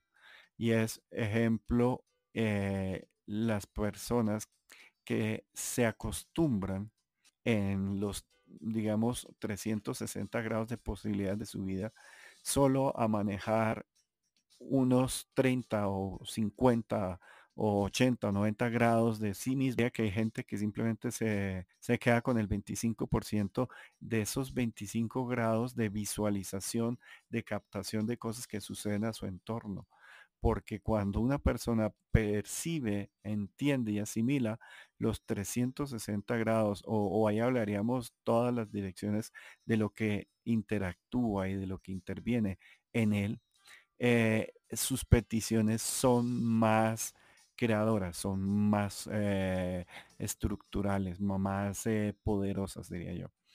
Pero la inercia eh, viene mucho por ah, la solución de los bloqueos, los bloqueos heredados. Ahí es cuando hablamos de las constelaciones y hablamos de todo este linaje eh, que se le meten en la cabeza. Y ah, hay gente que habla de genética, pues yo luego metería como un poquito también, eh, un poquito hablando de astrología, como esa fabricación que hace que tengamos ciertas facilidades hacia un área, pero nos dé pereza o nos dé bloqueo aprender de áreas opuestas o de áreas eh, completamente distintas a, las, a nuestras habituales, a nuestras facilidades. ¿Y qué son los exámenes? ¿Qué son las pruebas? Generalmente en el amor universal, en la maestría universal, entre más completo sea un ser, entre más perciba, más capacidad de amor tiene de, recibir y de mantener. O sea, en pocas, entre una persona más tenga abierta su percepción, su corazón, más millas amor. Yo cuando hablo de ese concepto de millas amor es algo que me inventé porque explica que la vida es esta oportunidad o maravillosa oportunidad para acumular la mayor cantidad de millas amor, que es lo único que queda en el ser, en, la estructura, en el archivo del ser. En cambio, todo lo, eh, demás, los problemas, los traumas, las peleas, eh, hasta ciertos logros no estructurados, pues no quedan. Y puede haber en una pequeña experiencia tanto amor que solo una persona preparada es capaz de, entender o de captar este amor. En cambio, en una persona parcializada que solo ve una parte de la vida muy pequeña, unos 15, 5 grados, 10 grados, eh, se vuelve generalmente eh, miedosa a conocer o a atreverse a hacer cosas distintas. Por eso el miedo, uno de los maestros más eh, habituales, suele utilizar ese, esa parte ciega del ser humano, porque el, el, ser humano tiene un reactivo eh, digamos, eh, un poco instintivo o animal eh, básico de supervivencia, y es que a lo que no conoce le huye o lo ataca, según sea su energía, o Jink o Yang. Cuando hablo de Jing, hablo de energía que tiene energía potencial y energía suave. Cuando hablo de Yang, hablo de energía cinética y energía evidente y obviamente desde los conceptos del yin y yang de la cultura china. Ahí hay que entender eh, esa importancia de entender la inercia, la inercia de la gente. ¿Por qué? Porque la mayoría de la gente eh, suele hacer solo lo que la inercia lo lleva. Eh, la inercia que lo, que lleva es lanzar, patear un balón y saber que ese balón va a seguir hacia adelante. O sea, desde el ahora, que siempre en el ahora y este momento es lo más importante, eh, pues dependen sus ah, acciones resultantes. El problema cuando hay un aprendizaje obligado o karma, es que ustedes vinieron eh, o llevan posponiendo un aprendizaje para que se vuelvan más captadores de experiencias amor, eh, simplemente por X factor, mm, digamos, negativo, miedo, ansiedad, eh, vergüenza, lo que sea, bloqueo, eh, evitan que afrontar o más bien conocer esa parte de área de ustedes mismos y de su entorno y pues van a llegar a posponer, posponer, posponer hasta cuando han evolucionado en otras áreas de la vida, pero en ese punto o en esos grados o en ese vector no. Y resulta que entre más homogéneo sea la persona, más coherente es y más fluida es en un entorno y en sí misma.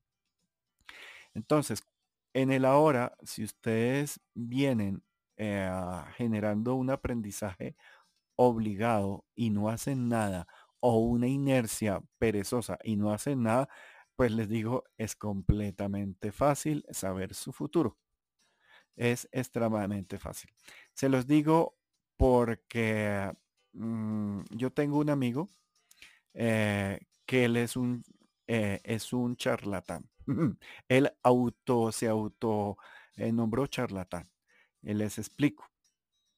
Él es una persona que eh, estaba estudiando en una universidad ah, muy buena, muy costosa aquí en, Bogotá, Colombia, y su familia tuvo problemas económicos y él eh, le faltaba un tiempo para terminar su carrera y no sabía cómo lograr.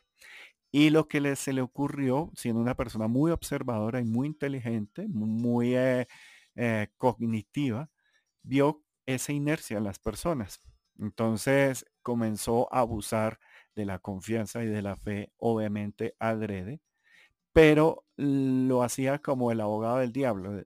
Por ejemplo, él eh, cogía a la gente, cosa que él no se siente orgulloso y ya lo ha aprendido de por sí, él, como él se daba de ser, eh, de tener herramientas de percepción. Y en un momento cuando nos conocimos por un amigo eh, intermedio me dijo, mira, yo no tengo nada, pero quiero conocer a alguien que sí tenga y me explique un poco más. Pero estuvimos hablando con él de una forma muy ah, curiosa, porque él me decía, mira, Rafa, mm, yo cojo a la gente y les digo, si ustedes eh, hacen lo que yo les diga, siempre van a tener dinero, siempre van a tener dinero. Entonces la gente en su inocencia dicen, uy, no, pues ¿qué hay que hacer? Ah, no, me tienen que pagar, voy a decirlo en pesos colombianos para que me entiendan, o en dólares. Eh, me tienen que pagar 20 dólares para, para que yo les garantice eh, que tengan más dinero. Ah, ¿y cómo hace? No, yo les voy a bendecir un billete. ¿Y cómo así? Entonces él cogía un billete eh, y ese billete lo doblaba, le hacía un nudito, decía, guarde ese billete en su billetera y le juro que siempre va a tener dinero. Nunca le va a faltar el dinero. Pero eso sí, si usted se gasta ese billete, le aseguro que se va a quedar sin dinero. es el último recurso. Y si se gasta ese, ese billete, el problema es que bendecirle un nuevo billete va a costar el doble.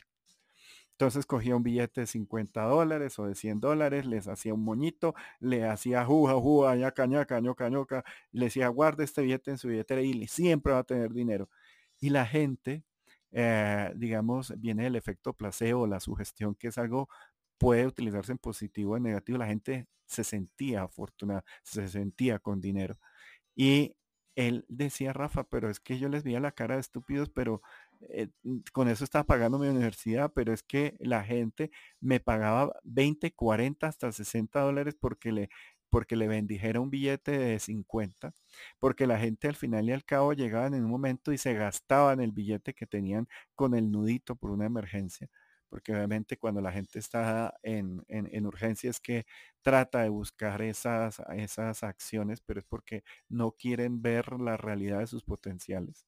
Entonces quieren buscar a alguien que les, solucione. Entonces él se ponía su papel de charlatán, de estafador, a decirles, yo se lo soluciono.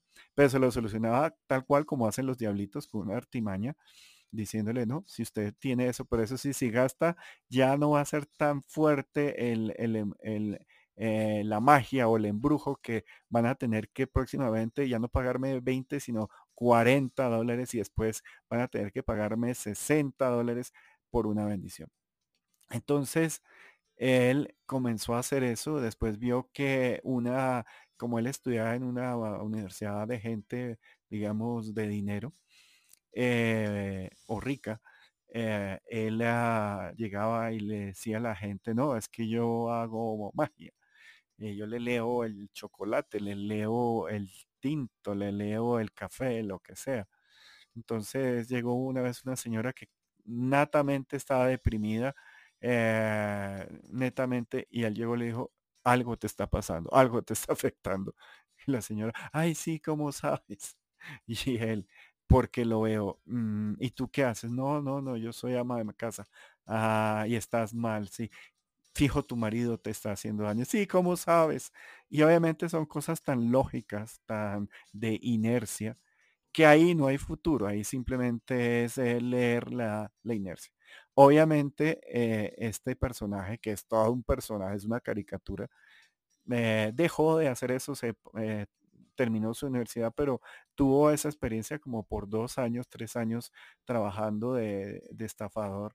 Y, él me decía, mira, es la hora que la gente a veces eh, me cree y la verdad es que yo no veo nada, yo no siento nada, yo simplemente eh, soy un especulador, pero lo tuve que hacer por necesidad.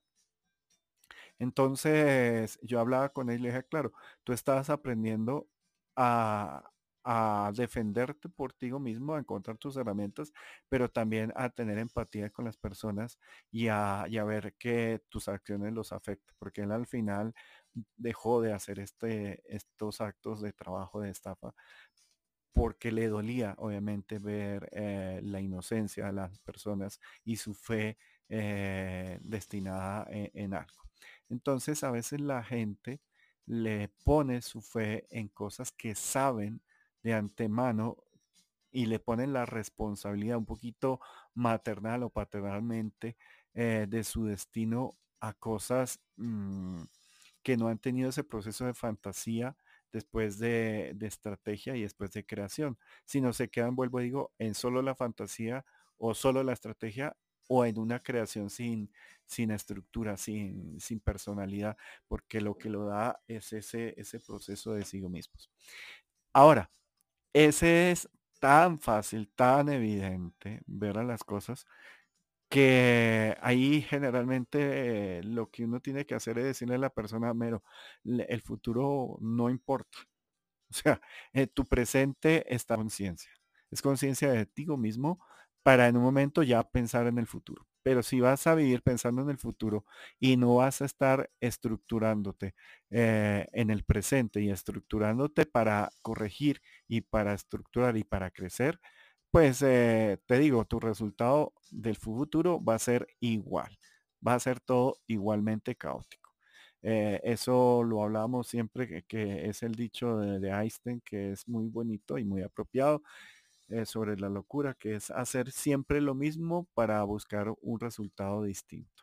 No, uno tiene que hacer ciertos cambios, ciertas variaciones, ciertos esfuerzos, ciertas acciones, pero Resulta que a un, a un defecto o a un bloqueo de mucho tiempo no se va a solucionar con, algo suave, con, eh, elementos no contundentes. A un gran problema hay que hacer acciones de confrontar y de estructurar fuertes o en apariencia fuertes para, para las personas. ¿Por qué?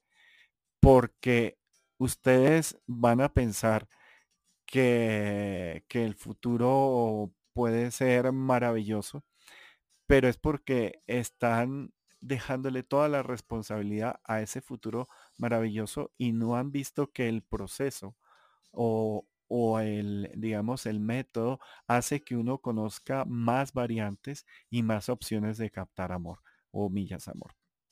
A tomarme mi agüita. Mm. ¿Por qué me he tomado todo este tiempo para hablar sobre, sobre, sobre eh, la estructura del amor y la estructura del ser, porque de ahí es donde uno, como clarividente, como oráculo, como precognitivo, tiene que tener unas bases de entendimiento sobre el por qué alguien le está ah, consultando a usted el futuro. O sea, eh, casi que es una responsabilidad. Te están poniendo un piano en, la espalda. Les están poniendo una, eh, un peso se les puede convertir en un karma a ustedes mismos porque no hay peor clarividente que no cree en sí mismo por falta de confianza y no hay peor oráculo que no tenga experiencia o no hay precognitivo que no sea auténtico. Entonces, ese momento, esa neutralidad total, e, esa le hemos hablado, el no tener nuestra personalidad, imponer nuestra personalidad al evento, es parte de lo que hablábamos en, la parte del tarot eh, con, con Leila Flores, es que uno no puede imponer su ego, su personalidad a cualquier evento que no sea propio, porque el resultante va a ser amañado, va a ser contaminado. En cambio, para saber el futuro, lo primero que hay que hacer un buen precognitivo, un buen vidente, un buen oráculo, es no pensar nada, no pensar un culo, no ponerse a, tratar de entender, sino simplemente debe anotar, dibujar, preferiblemente dibujar, anotar y en un defecto sacar las palabras. ¿Por qué? Yo le digo, en mi caso, yo tengo una memoria tan mala, o más bien, tengo buena memoria, pero tengo tantas cosas en la cabeza o tantas cosas que preferí no guardar eh, archivos que no sean eh, ah, propios o que no sean, digamos, ah, eh, de necesidad y prefiero decir las cosas como las percibo, sin filtro, obviamente con el filtro de la buena educación, pero sin filtro de mi ego, de mi personalidad. Y ahí es cuando no acierto. Mm, y el mismo oráculo, el mismo precognitivo, el mismo vidente, que sabemos que tienen diferentes partes para lo que les voy a hacer un micro resumen. la precognición eh, es ese video, esa certeza corta en el tiempo a color que se ve en la cabeza, imágenes, se puede sentir un poco en el corazón. Eh, cuando no se tiene una visión, pero no se siente en el corazón, es una alucinación. O cuando se siente mucho en el corazón, pero se cree ver en la cabeza, es una invención. Entonces, el precognitivo tiene que ser una persona divertida, tiene que ser una persona sociable, eh, suelen ser esas personas que sueñan fragmentos de las cosas y a veces sueñan que alguien se va a morir cuando están mal sintonizados con el tálamo y se sintonizan con el dolor, pero un buen precognitivo es esta persona eh, social, habladora, gozona, bailadora, que en algún momento siente que algo va a pasar y lo dice. Y lo dice de una forma, eh, digamos, espontánea sin imponer porque no entiende y no quiere entender. Eso también pasa en los precognitivos un poco. Eh, son los conectados, estas personas que envían mensajes de maestros o de seres a las personas. Pero ellos no dicen el futuro, ellos simplemente están transmitiendo un mensaje. Por eso lo del precognitivo. Tiene un rango más o menos entre, entre unas horas y yo diría unos dos meses, un mes largo, en el cual la persona eh, lo puede tener a nivel eh, empático, o sea, sensaciones en el cuerpo, en el corazón, en la emoción, eh, visiones auditivas, teatro, flashes de imágenes eh, entre, entre 0 y 6, eh, segundos, que es lo que se demora el cerebro, como les había contado, en entrar a, manejar. Y viene el más complejo de todos, porque realmente el clarividente solo puede manejar acciones personales, o sea, a, quien tiene al frente o a, o a máximo dos personas o tres. El oráculo es esta persona que es atemporal, o sea, que tiene experiencia en el manejo del tiempo, entiende la no temporalidad, pero la necesidad de medir el tiempo, mm, entiende el concepto masculino yang del tiempo, entiende el consejo, entiende esta nulidad del ego y generalmente es personas que van desde un año hasta, no sé, 5, 20, 30. Lo máximo que yo he logrado son 10 años. Y lo tengo eh, porque yo como no gasto mi memoria, grabo. Y hay personas que 10, 8, 11 años después, 12 años después me han dicho, Rafa, pasó esto, como tú dices. Y ahí es cuando yo, yo no tengo ni puta idea cómo hice. Pero sé y veo el proceso y aprendí a no, a no darme eh, mi ego, mi personalidad o mis miedos a alguien, sino simplemente eh, dar la información con un método y con una estructura. ¿Qué pasa? El oráculo debe tener algo de sabio para poder entender grupos, porque generalmente el oráculo eh, puede manejar individuos, pero realmente entiende todo el contexto del grupo, las inercias grupales y las inercias individuales de la persona. Que hay muchos oráculos, no. Que hay gente que cree de oráculo, sí. Pero en realidad o son precognitivos, que es el primer paso, y después eh, el vidente, ah, que es el, paso intermedio. ¿Para qué se ve el futuro? ¿Para qué y cómo se percibe el futuro?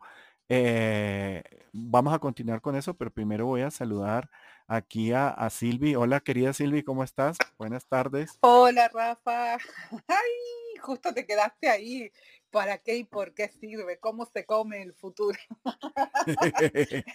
Sabes que esto me, lo esto me lo están enseñando Palma, como él es locutor, y me dice, eh, hay que seducirlos, hay que darles la información esa, y yo aprendí. Uy, pues sí, la ves? sí, sí, ahí quedé con el saborcito porque hasta dije, ay, qué bien, pero qué organizadito que está Rafa, wow. Estoy aprendiendo. Voy a decir, mamá, papá, me estoy superando. no, pero wow, Rafa, no, o sea, es que yo lo súper admiro cuando uno tiene esa, logra eso, e, e, esa capacidad de, de, poder dar bien el mensaje y ser asertivo. Estoy fascinada escuchando todo, Rafa, y Tú sabes que estaba recordando mientras lo que decías, cuando dices eh, que entra eh, el karma de la otra persona si tú te quieres de alguna forma como hacer responsable y a veces uno cae en esa vaina, ¿no? Uno cae en esa vaina. Yo me acuerdo que cuando tenía, recién empecé con el tarot, que era súper jovencita, tenía 22, 21 años por ahí, y, y empecé y me fascinaba y estaba wow. Eh, pero empecé a sentir eso, ¿no? Que las personas me decían y eran, yo decía, wow, imagínate, inexperta, ni idea, ahí dando pininos, eh, no controlando todo lo que sentía ni lo que veía, no, no entendía nada, miraba un costado y al otro no había nadie como para preguntar, pero sí sentía que las personas cuando me decían, no, porque mira, tengo que tomar unas decisiones y tengo que hacer esto, o sea, sí o sí tengo que hablar contigo, te tengo que ver. O sea, no había problema de pago, no había problema de nada. Genera, generan dependencia. Uy, la dependencia. Qué pavor. Yo he pasado por eso y hace muchos, muchos, diría más de 30 años, pero eh, cuando vi el grado de dependencia que pueden generar las personas, te digo, me dio durísimo, me, dio susto y me tocó volverme un poquito más duro, más, eh, aquí en Colombia le decimos brocha broches entre directo, brusco y ordinario. Wow, Rafa, qué bueno que me dices hasta eso, porque tú sabes que yo en ese momento me, como dicen los mexicanos, me achicopalé. Dije, pero ¿qué le pasa a esta gente que quieren, quieren que yo tome las decisiones de su vida? No, no, no, no. Dije, yo esto no es para mí. Y bueno, tú ya sabes cómo soy. Dije, no, permiso, yo esto lo dejo a un costado. Como sentí que era algo que me superaba y que no lo comprendía, lo hice a un lado. Claro, luego eventualmente conozco personas mucho más grandes ya acá viviendo en Estados Unidos, que hacen esto que tú dices. O sea, hay que poner un freno y decirles, es una tirada de carta, es una lectura de carta, es algo que bien vamos a organizar la energía, pero no es la decisión de tu vida y no está en mis manos.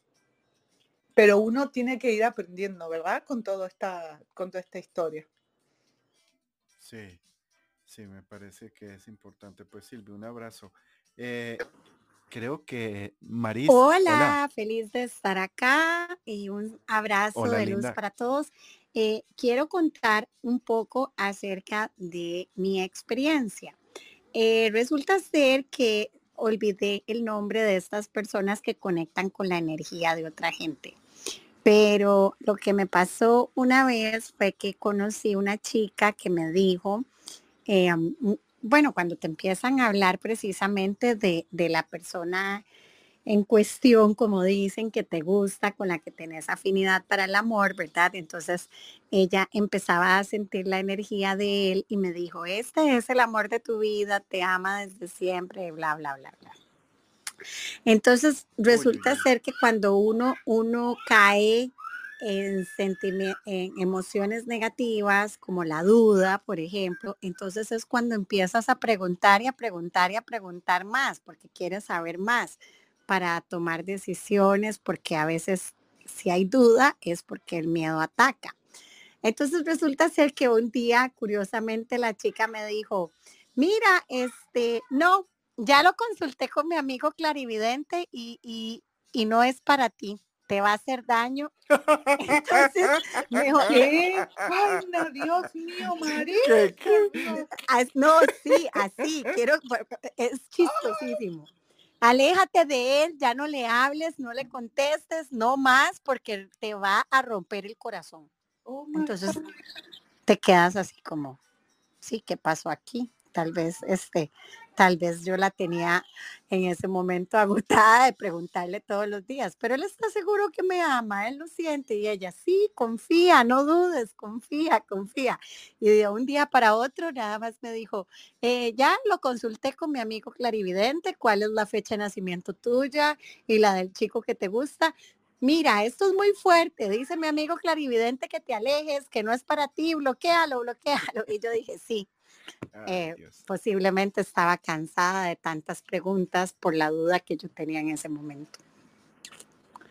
Eso es, e, e, eso fue lo que, esa fue mi experiencia. Pues, mira, les digo una cosa. Eh, siempre los mancias, que es una especie de, ya no es la persona de oráculo, sino la mancia, digamos, es un oráculo externo. Una de las cosas que se le enseña a las personas es que no se puede preguntar seguido porque hay un proceso de elaboración de la información. Entonces, si una persona vive preguntando seguido, obviamente lo que hablabas tú, Maris, falta de confianza, desconocimiento, ansiedad, deseo, y resulta que eh, se te está tratando de dar la información, pero no has hecho el proceso de aprendizaje, es como decirte, mira, el número de la lotería es un 2, 3, 4. Y, ya, pero la persona, pero ¿cómo es que es 1, 2, 3, 4? Pero es que no entendí 1, 2, 3, 4. Y eh, por eso siempre a los oráculos eh, o a las personas que manejan eh, la realidad de la percepción del futuro, ellos tienen claro que esas preguntas tienen un proceso de elaboración y de aprendizaje sobre todo porque la mayoría de las percepciones sobre el futuro de alguien no se entienden un carajo, o sea, no se, o sea, uno no las entiende y lo mejor no las quiere pues entender. Pues mira, mira, es divertidísimo. es divertidísimo porque a mí me pasó esa experiencia con esa chica y, y me dice, y deja de leerte las cartas que te están estafando. Entonces primero me decía, es mexicana, ¿verdad?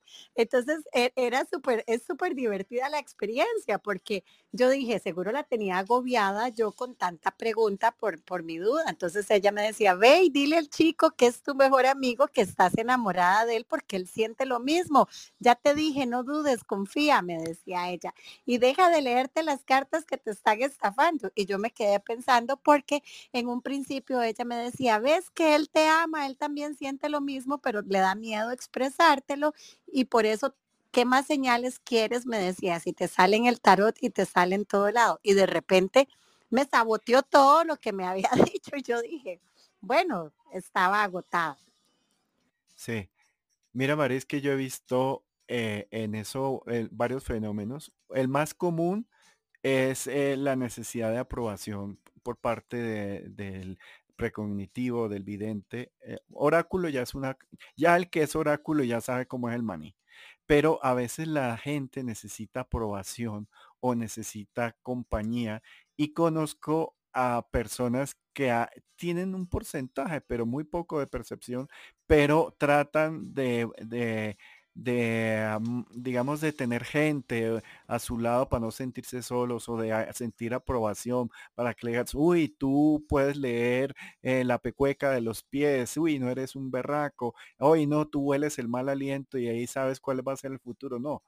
Eh, y ese tipo de personas que tienen solo un pequeño porcentaje de herramientas de percepción, lo más seguro es que no puedan elaborar más percepción para poder ahí sí hacer algo más eh, estructurado, porque eh, cuando tienen algo estructurado y uno hace una, una, un seguimiento o una predicción que es útil, la felicidad es bonita. O sea, cuando dice, wow, sí, soy útil, verdad, eh, gracias por, por darme la, la, opción de ser útil para poder ayudar a alguien en un momento que es el que yo domino la Y, que ahorita les, les hablo de la Y. Pero eh, aquella persona que simplemente necesita ese dinero, obviamente también es otra parte súper habitual aquí en Latinoamérica. Hay muchos chamanes muy serios, muchos eh, magos, brujos muy serios, pero hay proto eh, magos, proto pseudo magos, pseudo, que lo que hacen es un show y todo, y bueno, son 50 dólares, o sea, son 100 dólares, eh, son 20 dólares. Y, ah, y, es porque pues eh, solamente no tienen mucha confianza en sí mismas y como la historia de, de, mi amigo el estafador pues era lo que en teoría les quedaba a mano. Lo bueno es que ellos aprenden unas ciertas eh, experiencias que al final terminan siendo estructuradas porque en el fondo nadie le gusta, eh, se sienten cochinos, se sienten mal cuando hacen una estafa o algo porque alguien con percepción generalmente tiende a ser muy transparente, muy limpio. Y entre más transparente y más limpio, hasta un poco infantil, eh, hay que ser un niño o niño y anciano anciano al mismo tiempo. Entonces, eh, eh, perder esa, esa pureza duele. Y, les afecta mucho a las personas que hacen las percepciones, porque digamos que más que hablar como el fenómeno de punto de vista, diría yo, del cliente, yo quiero también hablar desde el punto de vista del que ofrece eh, esta experiencia.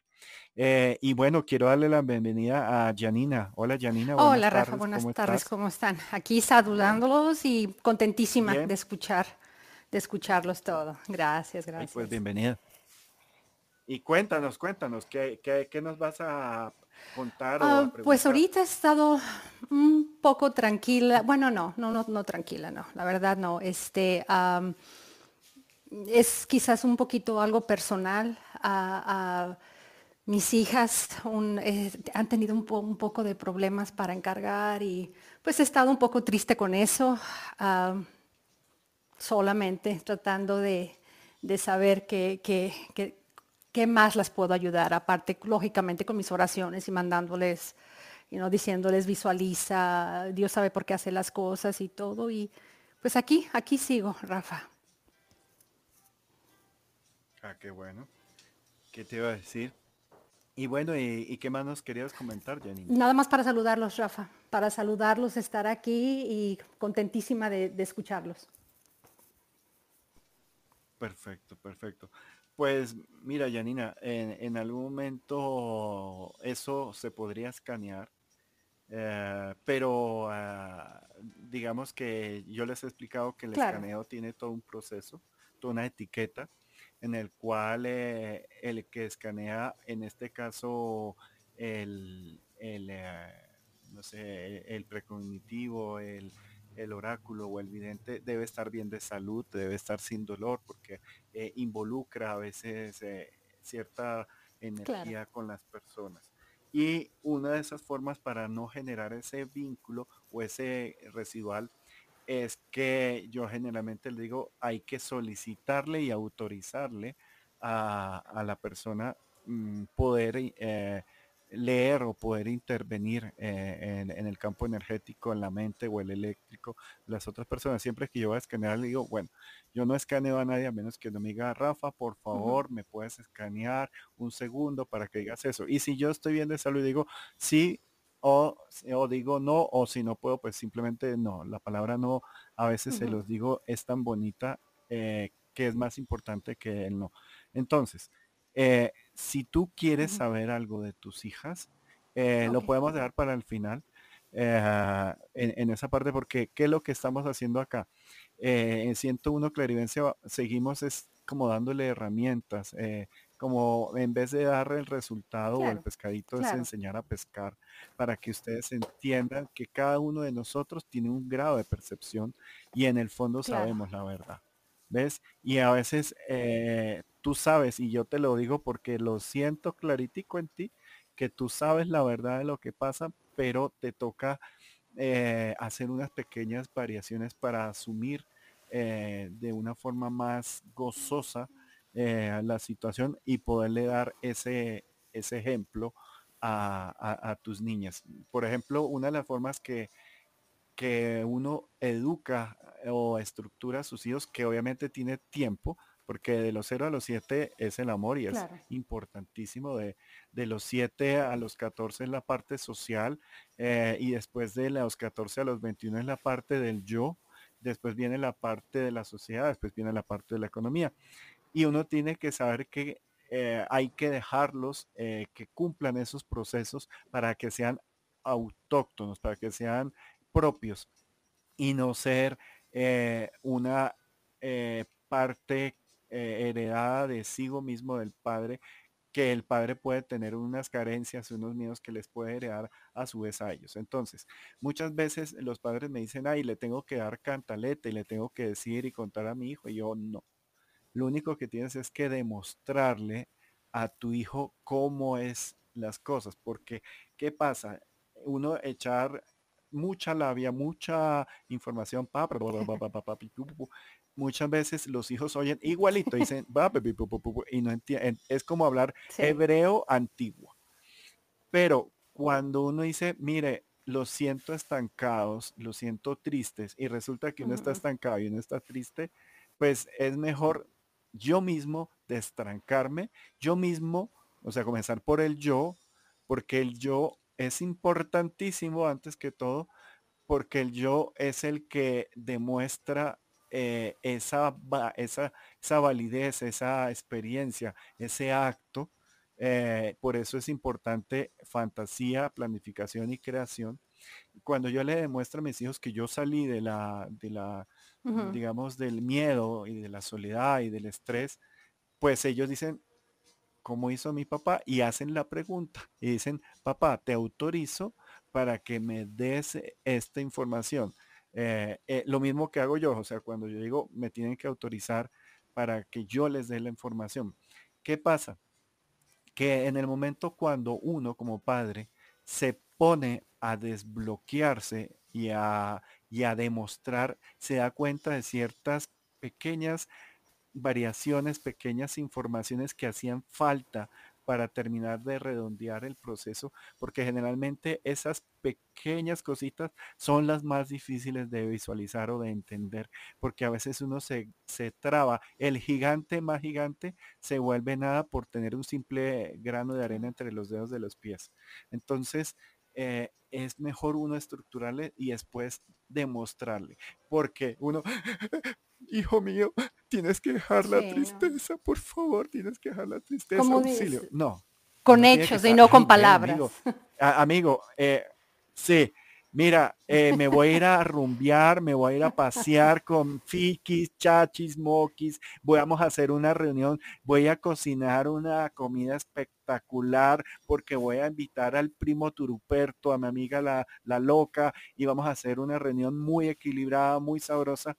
Y después dice el hijo, ¿cómo así que mi mamá puede y yo no? Entonces va, oye, ¿me invitas? ¿Me invitas a comer? Claro, ven y te, y te cuento la historia de Puruperta que ella estaba muy triste por X o Y y ella y nos conocimos y entre las dos salimos y aprendimos que, hay que echarle agua al café para que sepa mejor rico y más si es agua caliente o tibia. Y hay gente que le echa azúcar, hay gente que le echa panela y después se lo toman con espumita y que algo sabroso. Pero tomarse el, café crudo eh, como que salga feo. Y toda la gente, pues sí, es obvio. Ah, bueno, pues que parecía que no era obvio porque te estabas complicando tratando de tomarse una cucharada de café instantáneo y no con agua. Entonces, esas son las cosas. Y bueno, ya me alargué mucho, pero es que eh, eh, quería decirte que, que ajá.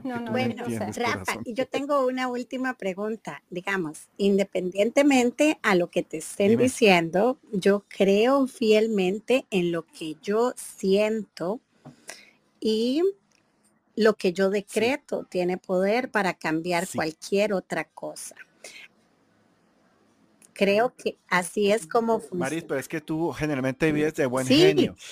Corazón, sí. Cuando tú estás de buen genio, es que los decretos sirven, pero cuando tú estás de mierda, tus eh, decretos no sirven para un no, el decreto sirve por la emoción que vas a lo previo al futuro. siempre que esté en una resonancia positiva. Entonces, el, punto para concluir ya mi, mi, mi, experiencia con la chica esa que yo les decía, bueno, yo todavía sigo hablando con mi amigo porque las cosas se sienten. Entonces uno siente la buena vibra, o sea, ¿por qué lo voy a bloquear si todavía él se apoya en mí? Si yo pienso en él y pum, me llama y seguimos con esa conexión. Entonces no importa lo que te esté diciendo cualquier otro tercero desde su percepción, desde cartas o desde lo que sea. Al final lo que importa es en lo que estás vibrando, lo que estás sintiendo y lo que estás atrayendo.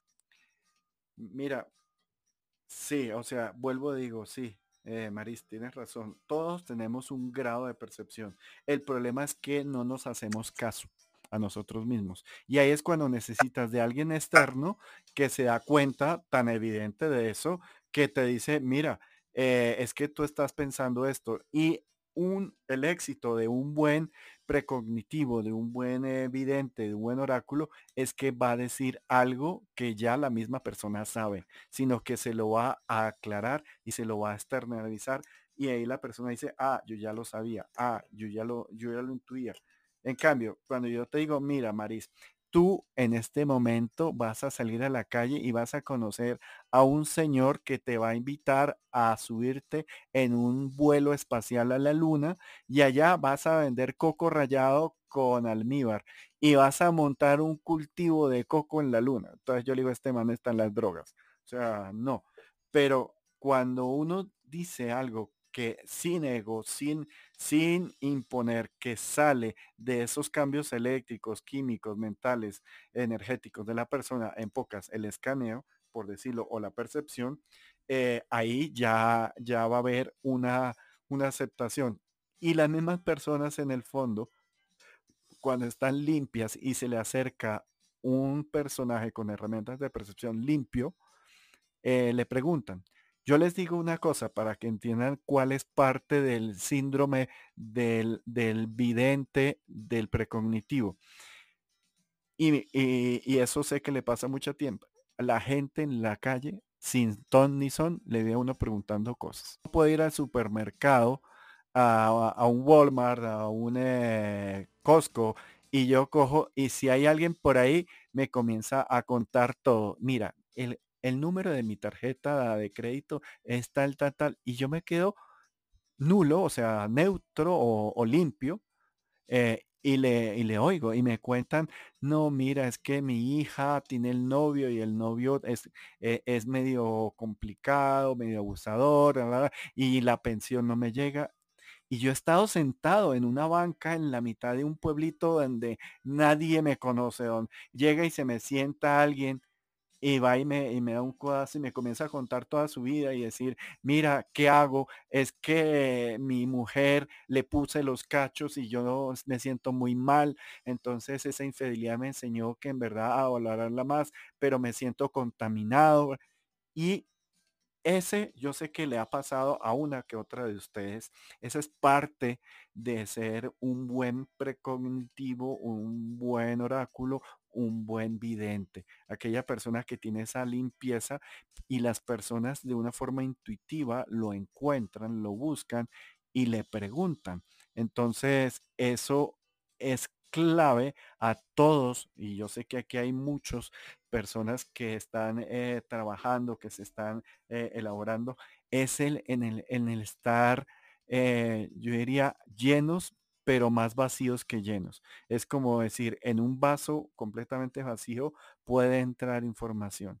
En cambio, en un vaso lleno, pues no entra nada de información. En un vaso de a la mitad, pues hombre, pero si es un vaso vacío y tiene color, tiene identidad, tiene personalidad, ahí entran muchas cosas. Entonces, claro que sí. Eh, yo voy a seguir aquí en lista, eh, perdónenme, pero no sé muy bien quién sigue. Creo que es Sof ah, no, Magdalena. Eh, Magdalena seguía, Rafa. Ah, bueno, hola Magdalena. Magdalena, Sofía, Cecilia y Patricia. Ah, listo, perfecto. Hola Magdalena, ¿cómo estás? Hola Rafa. ¿Qué de nuevo? que estás este, hablando, la verdad, este, me hace bastante, como dices tú, mucho sentido porque a mí me pasó en algún momento de mi vida que realmente este me, fui me, me, dijeron no pues vete o sea igual así como Maris que estaba saliendo con, bueno con el que es papá de mi hija y este y me decía no este o sea vete a leer las cartas no y aquí donde vivo es muy pequeño entonces todo el mundo nos conocemos y de alguna manera este coincidimos, ¿no? Entonces la chica, yo no, yo era cero de, de, ir a que me dijeran alguien que me dijera mi destino o algo, porque digo, yo me puedo construir mi propio destino, ¿no? Y, cuando estás conectado con tu... Eh, eh, por ejemplo, en esta sala venimos, te preguntamos, pero resuena, resonamos en el alma, ¿no? Resonamos y sabemos nosotros en, en, qué camino estamos, cómo vamos, cómo vamos caminando y cómo vamos este, erigiendo nuestra, nuestra vida y, algo que me encanta, por ejemplo, de la astrología es de que el sello está, pero tú lo, tú lo puedes cambiar, ¿no? Entonces, este, esa parte, ¿no? Y, y, y, sí me, me, me, me, encanta lo que dices porque este, siempre te, tu alma te va llevando a personas que estén con, con una claridad y con una correspondientes. Más limpia, Ajá, porque cuando a mí me tocó, e, era el cuate que me leía las cartas y, o sea, no, o sea, tal vez yo en ese momento estaba vibrando esa, esa, esa, esa, misma energía, ¿no? Y, me decía y, y, todo, pero no, no me hacía sentido y te desesperabas y preguntabas más y preguntabas más y querías llegar, o sea, como que resolver las cosas cuando no las resuelves en tu interior, hoy en día lo puedo decir, este, obviamente te llegan las personas, vas, vas a, eh, eh, coincides con las almas y, te, aparecen las respuestas también, ¿no? Obviamente también el estar contando tu vida en todos lados, porque a veces también quieres las respuestas y que otros te las den, pues no, no las encuentras, ¿verdad? Voy a meter la cuchara, pero eso que dice Magdalena es sumamente cierto, o sea, la respuesta nosotros mismos la sabemos cuando conectamos con nuestro corazón, o sea, nuestra alma ya conoce cuál es la respuesta y cuál es qué es lo que va a suceder. Creo yo que esa es mi percepción. Yo tengo una percepción que a veces hasta yo misma me asusto. Por eso no le hice caso a la chica y todavía salgo con el chico. Sí. así estamos, cada uno tiene que elegir, la verdad.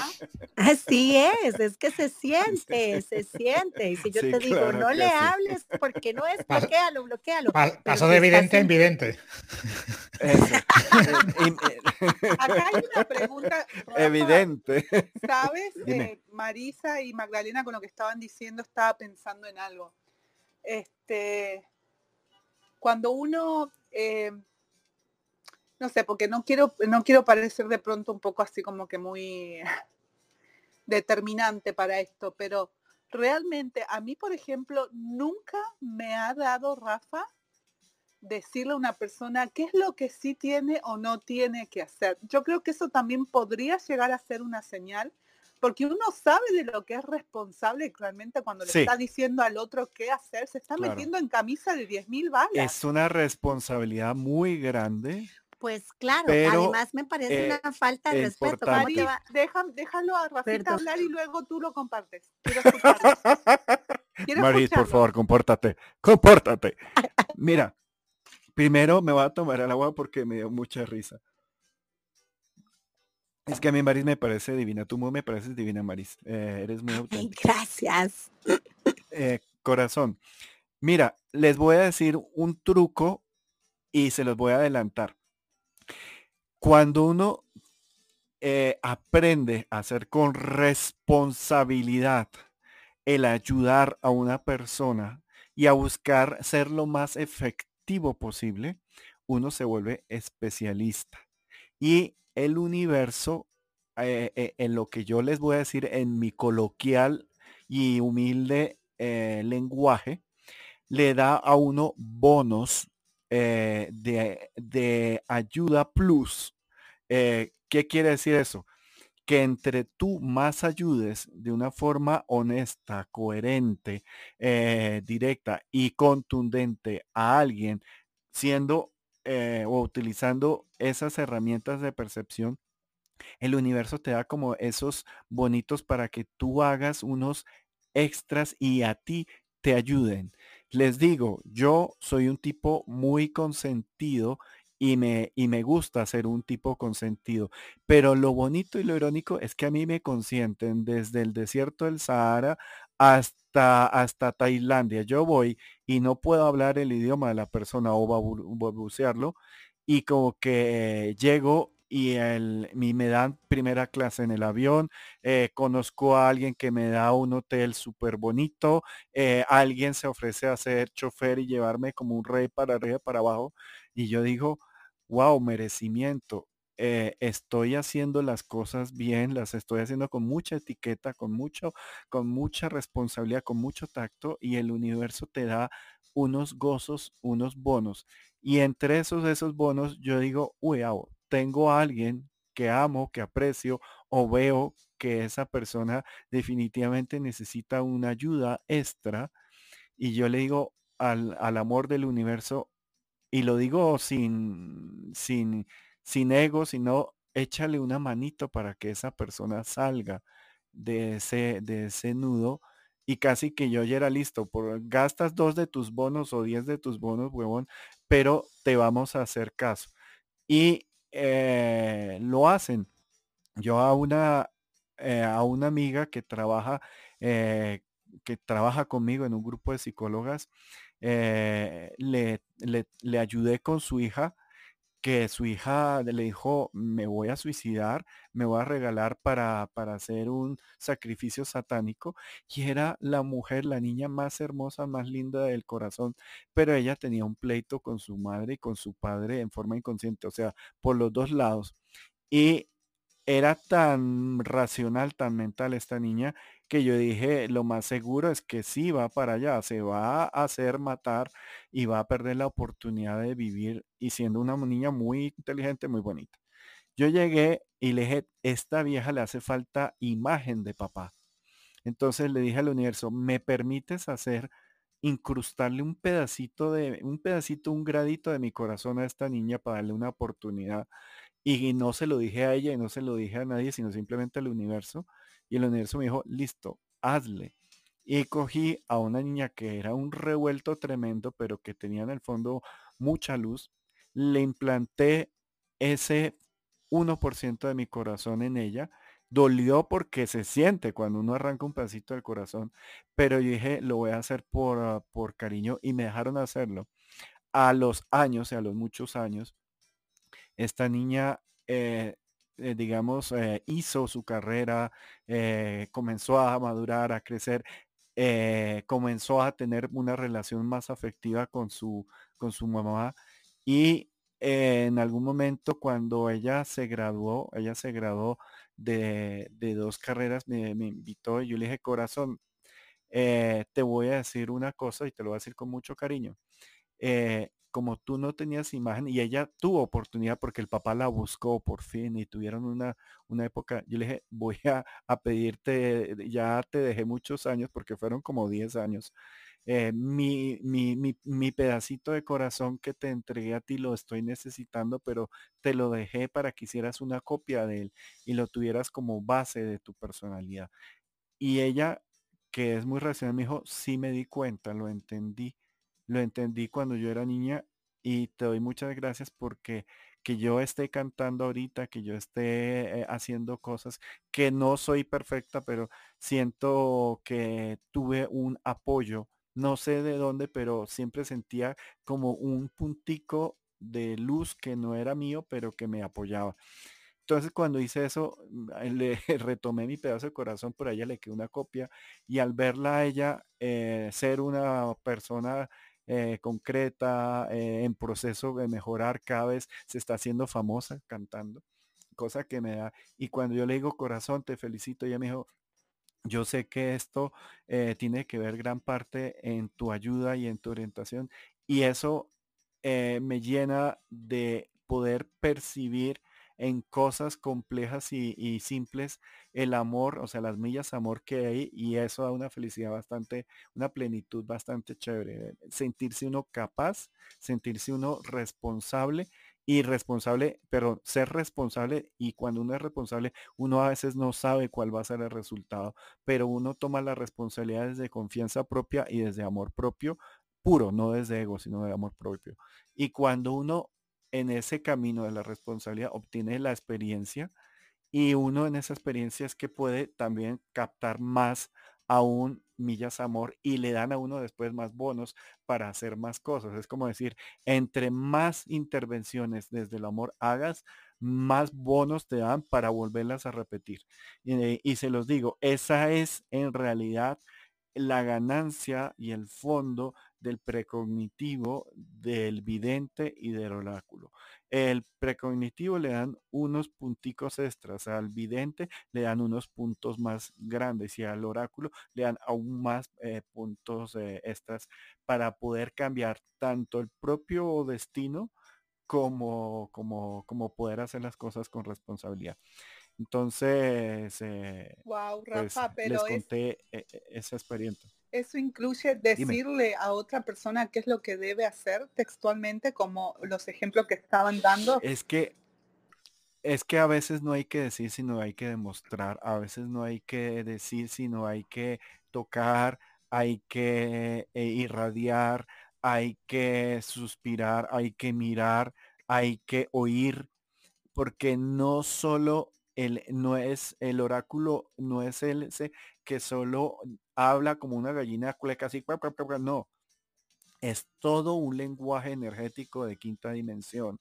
Se habla con todo el tiempo, el pasado, el presente, el futuro, con todas las herramientas, con la visual o la fativa, la eléctrica, la magnética. Y entre más completas tú las hagas, más real se vuelve una creación. Entonces, eh, esa creación es importante. Yo lo hago mucho, por ejemplo, y no es casi que no se necesita nada de energía con los niños. Eh, con los niños, eh, cuando tú los entrenas y los entrenas de una forma, ellos son tan transparentes, tan, tan auténticos, que uno tiene que ser igual para que ellos te acepten, porque no hay peor cosa que un perro, que un gato y que un niño para saber si uno le está echando mierda. Ellos dicen, ese señor no me gusta, o ese señor, eh, algo pasa.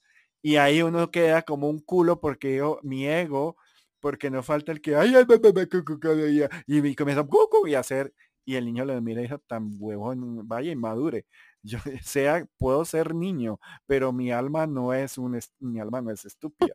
O sea, a ver, entonces eso es importante, pero ellos al ser tan transparentes y uno les hace unas pequeñas influencias de amor. Por eso los papás son tan importantes, los tíos son tan importantes, los abuelos son tan importantes, porque están en ese momento compartiendo en la, en la plasticidad y la pureza del niño y le están, están dando ciertas nociones de, de, interacción que entre más sinceras sean, el niño las capta mucho más. O sea, y a veces uno no se da ni cuenta. O sea, yo en un entrenamiento que tuve con una pareja de hermanitos, eh, di tú hace 10 años, no mentiras, hace 6 años, de una amiga que les estuve jugando, pero jugando a, a entender la percepción de ellos y a entender ciertas cosas. Y a mí se me olvidó, capullo. O sea, a mí, mm, yo lo hice. Y mira, y hablé con ellos eh, ahorita hace poco y se acordaban y me decían, Rafa, eso nunca nos hemos olvidado de ese juego y de, y de esa paseo. Los llevé a un momento a que soltaran eh, estrés y a que percibieran las flores y a que percibieran las piedras y se acordaban perfectamente y se volvió parte estructural de ellos y fue muy bonito, fue un honor, digamos, o sea, es que es un honor estructurar a la gente porque pues eh, pues bueno, eh, e, es algo que uno le enseña a, entender y a captar el amor que está en el universo, las posibilidades que están en el universo. Pero ya me estoy viendo muy filosófico, entonces sí, debemos echar tanta, tanta, tanta. No, Rafa, a mí me encanta porque al final, al final, o sea, es, es algo, eh, lo que estás diciendo es real porque se siente la buena vibra. Por ejemplo, yo soy una persona que yo llego a un lugar y se me acercan perros, gatos, perros de dos patas, de cuatro patas y los niños. Y dicen que son los que perciben la buena energía. Entonces ahí es donde te das cuenta que cuando estás conectado con la verdadera intención desde el corazón, es como que tienes una antena de energía entonces, donde llegas, irradias como un sol. Exactamente. Yo quiero compartir, eh, Rafa, si queréis. Ay, claro que sí, dale. Es una herramienta muy sencilla, sobre todo para la gente que, hace fotos con el móvil. Eh, mm, eh, hacerse su propio oráculo, entre comillas. Y es, hazte una pregunta que sea solo para ti. O sea, que la respuesta ya sabes que la tienes dentro, pero no sabes darle forma. Por ejemplo, eh, lo que ha preguntado por antes ya Nina es a lo mejor que tengo que ver en mí para solucionar el tema de mis hijas, pero no, pero no que tengo que decirle a mis hijas, porque eso ya es de un tercero, sino mm, una pregunta que sea tuya interna. y utiliza las tres últimas fotos que hayas hecho en el móvil. Em, las típicas que has hecho de, bueno, me llama la atención y le hago una foto. Inconscientemente. O sea, no, hace, no lo haces por, por nada más. Y con esas tres últimas fotos, resuélvete la pregunta. Te creas un cuento propio. El, el orden de las fotos da igual, porque vas a hallar la respuesta a esa pregunta. Por lo menos te va a guiar bastante para que la puedas encontrar.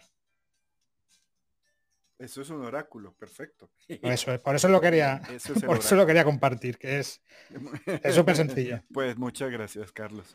Rafa. E, esos trucos sencillos son muy útiles. Dime. Y bueno, yo utilizo mucho que yo le pregunto a mis guías espirituales. Yo, amados guías espirituales, bendigo este día, gracias por esto, gracias por lo otro. Y si algo realmente es para mí, guíenme en el camino para lograrlo. Y funciona. Eso. Eh, Silvi, una pregunta, tú qué estás viendo ahí, ¿quién sigue ahorita? ¿Sigue Sofía? Sí, Rafa seguía Sofía, luego ah, Cecilia, Patricia, Maru y Fernanda. Acuérdense el orden, please, si pueden, porque por ahí se mueven. Sí, ténganme paciencia, porque es que yo estoy en un máster de, de, radio de, y tengo una pantalla que les digo, a ver, tiene más o menos, bueno, yo tengo las manos grandotas de luchador, pero son como mano y dos dedos y de ancho tiene una mano, dos manos. Entonces, eh, y se mueve, entonces casi no les veo quién está ahí. Pero hola Sofía, buenas tardes, ¿cómo estás? Hola Rafa, buenas tardes por allá con todos. ¿Qué hay de nuevo contigo? Pues queriendo salir. Eh, yo quería hacerte una pregunta, Rafa, acerca de lo que hablabas de lo precognitivo. Eh, yo soy una de esas personas que siente mucho. Y yo, sigo muy sentimental con todo lo, que pasó con mi hermano. Y antes de yo realizar el viaje para ir al matrimonio de él, yo sentí que algo iba a pasar. Eh, bueno, de hecho yo pensé... sentiste en el corazón, ¿te acuerdas? yo pensé que iba a pasar conmigo. Porque yo de hecho le, escribí a mi hermana y dije, hay, hay algo en este viaje que no me gusta, me da la impresión de que yo no voy a regresar. No sé por qué, o sea, yo presentía la muerte, pero yo pensé que era la mía. Y antes de comprar los pasajes para el viaje, era esta vocecita de no compres, no te vayas, no compres, no te vayas. Sin embargo, ignoré esa voz. Ahora mi pregunta es, uno puede cambiar el destino porque yo de cierta forma me siento culpable. O sea, me pongo a pensar y digo, si hubiese escuchado esa voz, a lo mejor las cosas hubiesen salido diferente. No sé. Entonces esa era básicamente mi pregunta. Eh, Sofía, te voy a decir algo triste eh, y no lo tomes como algo doloroso, pero sí, precisamente un buen oráculo, un buen precognitivo, eh, parte en el fondo es que le dan la oportunidad de cambiar la Y. ahorita les quiero hablar de esa Y. Esa Y es una línea que viene directo y se divide en dos opciones. Uno, voy a decirlo de forma coloquial, a la derecha o a la izquierda. En una de esas sigues en lo, en lo normal, pero tienes que hacer un acto muy particular para que cambie y tome la otra dirección y se abra unas nuevas posibilidades. Pero no es nada fácil. O sea, necesita mucho, mucho confianza en sí mismo, mucho entrenamiento mucha percepción, mucha experiencia. ¿Por qué? Porque esa opción de muerte, esa opción de inercia que vienen acompañados muchas veces viene desde un karma, viene incluso desde una desde un guion que uno cuando nació se lo se lo permitió.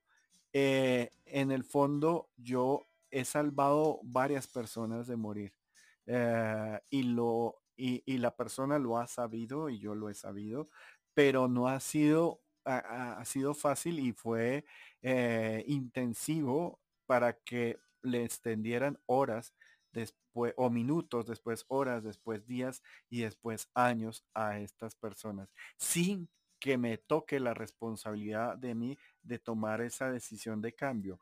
¿Y qué pasa? A veces uno puede ser un precognitivo, pero el precognitivo, Sofía, no tiene todavía acción para cambiar el destino. El quien puede cambiar el destino es una unión entre vidente, eh, precognitivo y o escáner o eh, vidente conectado. Eh, bueno, hay varias, pero es que el precognitivo es simplemente una persona que siente ese cambio, ese magnetismo ambiental y lo sabe reconocer pero no tiene todavía una eh, potencia eh, eh, energética para entender el, guion o el manual, el por qué las personas les va a suceder o, más bien por qué están pronosticando ese, esa vida. Me explico para que me entiendas. Aquí en un pueblo cercano, yo vivo en Colombia, más de 50 años de violencia, una triste violencia en el paraíso, les digo, Colombia es un paraíso. Eh, hay gente espectacular, pero hay uno que otro que le gusta la guerra o le gusta que no se note que esto es un paraíso camuflándolo de guerra. Y en este pueblo a una madre muy amorosa y muy firme le asesinaron a su hijo, a su hijo que tenía 22 años. Este muchacho desde el día que nació siempre vivía sus días y como fuera el último. Tenía, como dicen aquí, un cohete en el culo, tenía energía inagotable y tenía eh, que vivir y hacer todo lo más. Y la mamá le tenía miedo a su hijo porque incluso en algún momento, ah, cuando tenía 16 años, le iban a meter a la cárcel por robarse una, una soda, una gaseosa, eh, porque era tremendo el niño. Cuando llegó y él estaba, llegó el momento, él estaba en el lugar que iba a pasar unas cosas, como decir, en el lugar adecuado, que en el momento justo. Y él entró a un restaurante, a una, al pie de una discoteca. En esa discoteca, mafiosos se agarraron a balazos y el único muerto fue el muchacho que le cayó una bala en el corazón, justo en el corazón, y lo asesinó.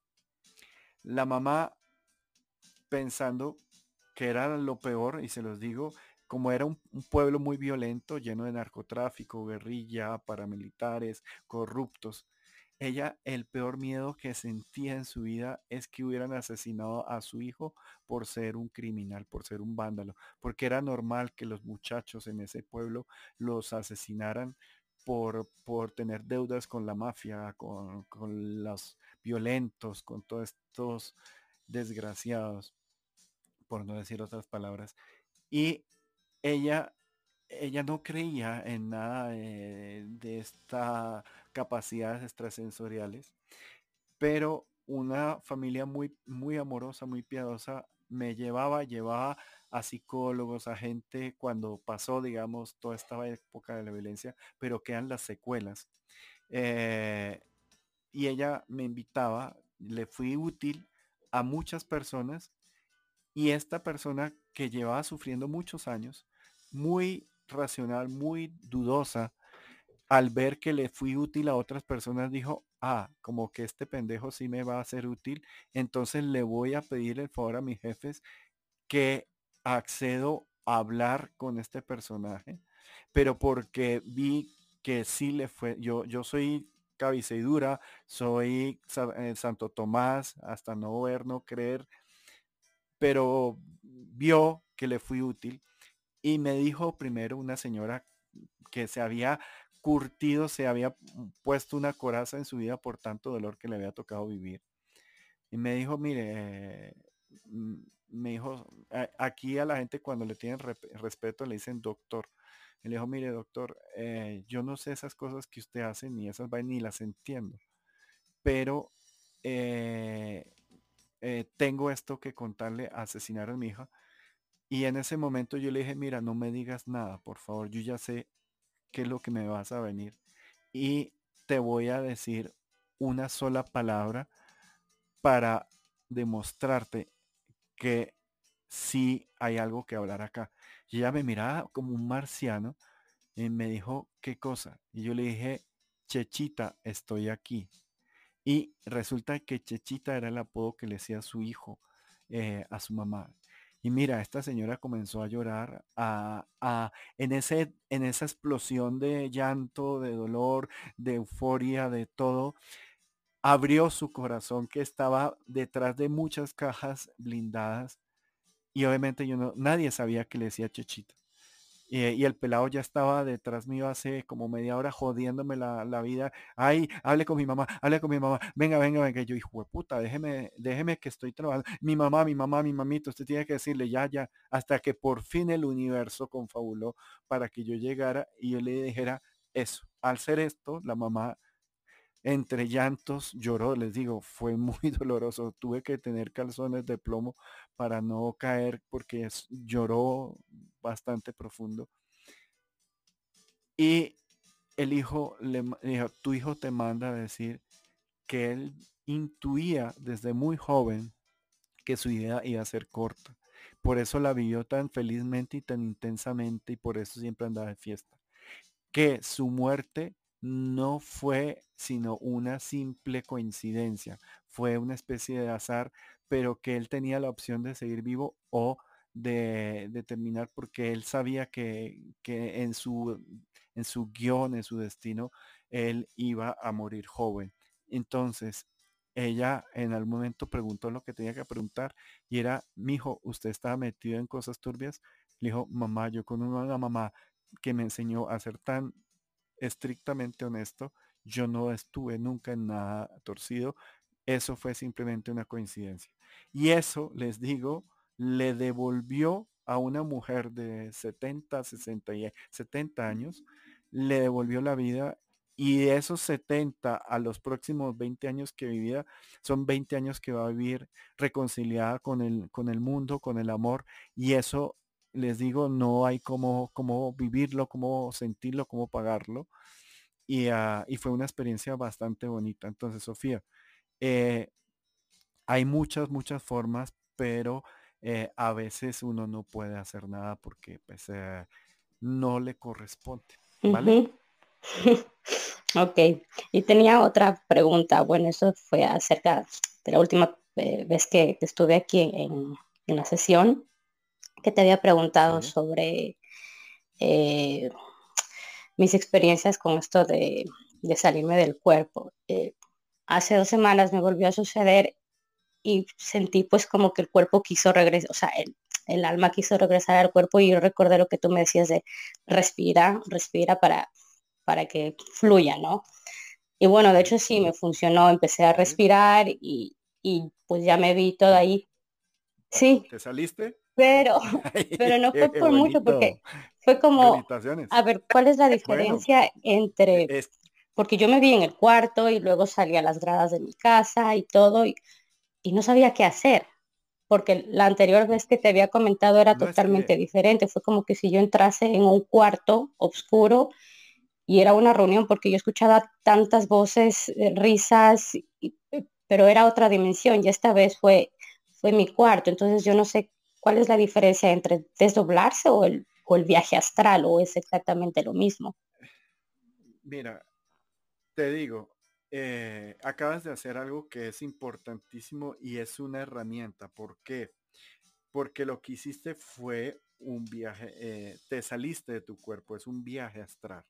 Eh, yo les había comentado en esa reunión que estamos hablando sobre desdoblamiento, sobre eh, viaje astral, que eso tiene etapas, o sea, hay etapas que son todavía muy manipuladas por el cerebro, pero la etapa en la cual tú ves la verdad es cuando te sales completamente de tu cuerpo y simplemente te das cuenta que, al principio no hay nada interesante, simplemente te saliste y... Exactamente, ahora que, porque yo estaba en mi cuarto y digo, ¿y eh, ahora qué hago? ¿Qué onda? Sí. Lo primero que tienes que hacer es reconocer que estabas sintiendo y siendo tú misma en un estado muy consciente, muy alerta, pero en estado afuera de tu cuerpo, en estado energético. Y ahí poco a poco que vas haciendo esto, vas teniendo el control y la certeza que tienes una, una, una versión energética tuya y con el tiempo vas a comenzar a, digamos, hacer anillos concéntricos de donde tú estás tu cuerpo, porque el apego al cuerpo, a este maravilloso cuerpo, es algo, pues, digamos, normal. Y eh, con el tiempo vas a poder entender que en ese estado vas a poder viajar a donde sea, vas a poder eh, leerle la mente o ver lo que piensa la gente de verdad en sus sueños. O sea, vas a poder asomarte a sus sueños, vas a poder sanarlos, sanar tu cuerpo, el tuyo y la, las personas que digamos que te corresponden inmediatamente, vas a poder incluso ir al pasado y esa es una opción que no hablo, pero sí es ver la inercia o la, o la o el futuro desde una forma mucho más eh, fácil, potente y contundente. Pero eso lo que te contaba, eso le pasa a las personas que, que tienen mucha energía eh, emocional, pero una mente demasiado fuerte o controladora. Y lo primero es equilibrar esa energía, aceptar esa energía emocional y aceptar esa potencia en el cerebro para llegar a un equilibrio y desde ese equilibrio encontrar un vacío que el no, el no tener que hacer nada y el no hay nada interesante no es malo, es simplemente que estás en una zona vacía y que la puedes comenzar a trabajar y hacer en cantidades industriales. Ok, gracias Rafa. Con gusto, Sofía. Bueno, ay, se me olvidó quién seguía. Hola, hola, ¿Cómo vas? Buenas tardes a todos. Todo bien. ¿Qué hay de nuevo, Linda, contigo? Bello. ¿Cómo, va Chile? Ya, ya, eh, bueno, ya estás en verano, ¿no? Sí, ya, ya el clima ah, cada vez es más rico. Mira, Rafa, me quedé con una duda, o, o, o, es más bien para ver si entendí bien. Tú decías que estabas contando que se te acercan las personas y te cuentan, tu, te cuentan sus vidas sin ni siquiera conocerlas por lo que entendí, ¿cierto? Y eh, por lo que entendí, eso es como que una, cuando se te acercan las personas así, te cuentan, así tú no las conozcas o, o te tengan confianza, porque para contar esas cosas, no sé, tiene que haber como cierta, no sé, afinidad. Es como una señal que tenga ciertas herramientas de percepción. Allá. Sí, sobre todo más que herramientas de percepción que puedes estar vacío, que puedes estar auténtico, porque nadie le va a decir nadie a alguien que su cabeza esté lleno de ruido. O sea, si todos nos percibimos entre todos y si tú vas a, tienes tres personas y una, su cabeza está, viene el fútbol, viene, viene el club de Chile contra Uruguay. No, el otro está pensando, ay, tengo que comprar la leche, que qué problema, esto es una angustia. y, y, el otro está vacío. Entonces, ¿qué pasa? Pues la persona intuitivamente se acerca a la persona que está con la mente vacía y con el corazón, digamos, vibrante y energéticamente el áurea se les nota. Yo les había hablado del de, lenguaje de las luces y de las formas del áurea para que ustedes identifiquen qué realmente está pasando dentro de esa persona. Y ahí es cuando en forma intuitiva la persona se acerca y le dice, eh, mira que mi hija, ay señor, usted me puede decir, mm, ¿cómo está la hora? Y es que si yo le contara la hora que he tenido hoy, porque mi hija, mi hija se va a casar con un tipo y el tipo, ese tipo, eh, yo no confío en él porque mi vecina me dijo, y cuando uno termina, lleva media hora o dos horas detrás de uno contándole todo. A mí me han perseguido contándome todo y yo, yo callado. y yo, sí, sí, sí. Y obviamente dispuesto, pero cuando tengo eh, cuando tengo cosas que hacer, me toca hacer un poquito volqueta que, o brocha, que ya les expliqué qué significa eso en colombiano, y decir, mi señora querida, discúlpeme, pero no le puedo poner más atención porque tengo que trabajar, me voy eh, y por dentro estoy diciendo, vieja, no me joda que tengo que salir a, hacer cosas. Pero e, ese es el último recurso. Pero sí, eso es que tienes la posición para si tienes alguna herramienta de percepción, eh, poderla comenzar a, Ya, vale, me quedó claro. Gracias. Feliz tardes a todos. Chau, chau. Con gusto. Diana, creo que tú eras la que seguía, no, mira. Creo que era Maru, porque sabes que la pantalla se mueve. ah, sí, Maru. Maru, Maru. Sí, sí, sí, sí, Maru. Ya, ya, ya sentí a Maru. Hola Maru, ¿cómo estás? Hola, ¿cómo están todos? ¿Cómo les va? Maru. No pensé que me tocaba a mí. cariño, ¿tú? Eh, chévere, oye, interesantísima esta sala. Wow. Bueno. Ah, bueno, bienvenida, bienvenida. Mira, eh, te digo, Maru, metiendo memoria, ah, grabando. El resto de, reuniones están en Spotify. Tú sabes que es nunca Spotify, me he metido en Spotify, solo tendré que.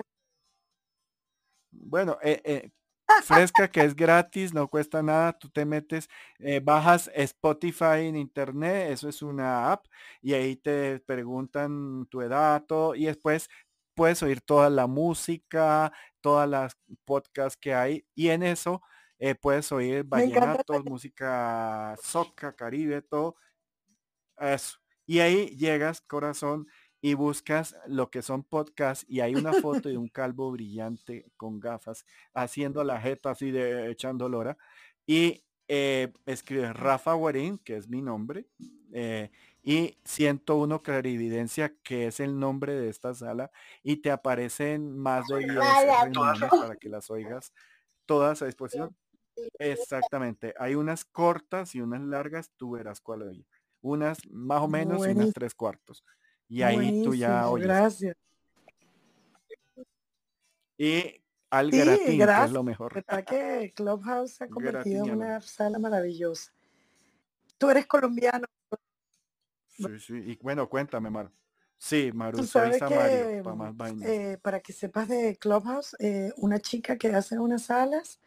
Bueno, la semana pasada tuve la oportunidad de conocerla en persona porque vino a Miami. Así que eh, de verdad que Clubhouse cada día más, o sea, lo amo. Amo Clubhouse. Y bueno. Yo también. Mira que, que es muy generoso, es muy bonito porque conecta.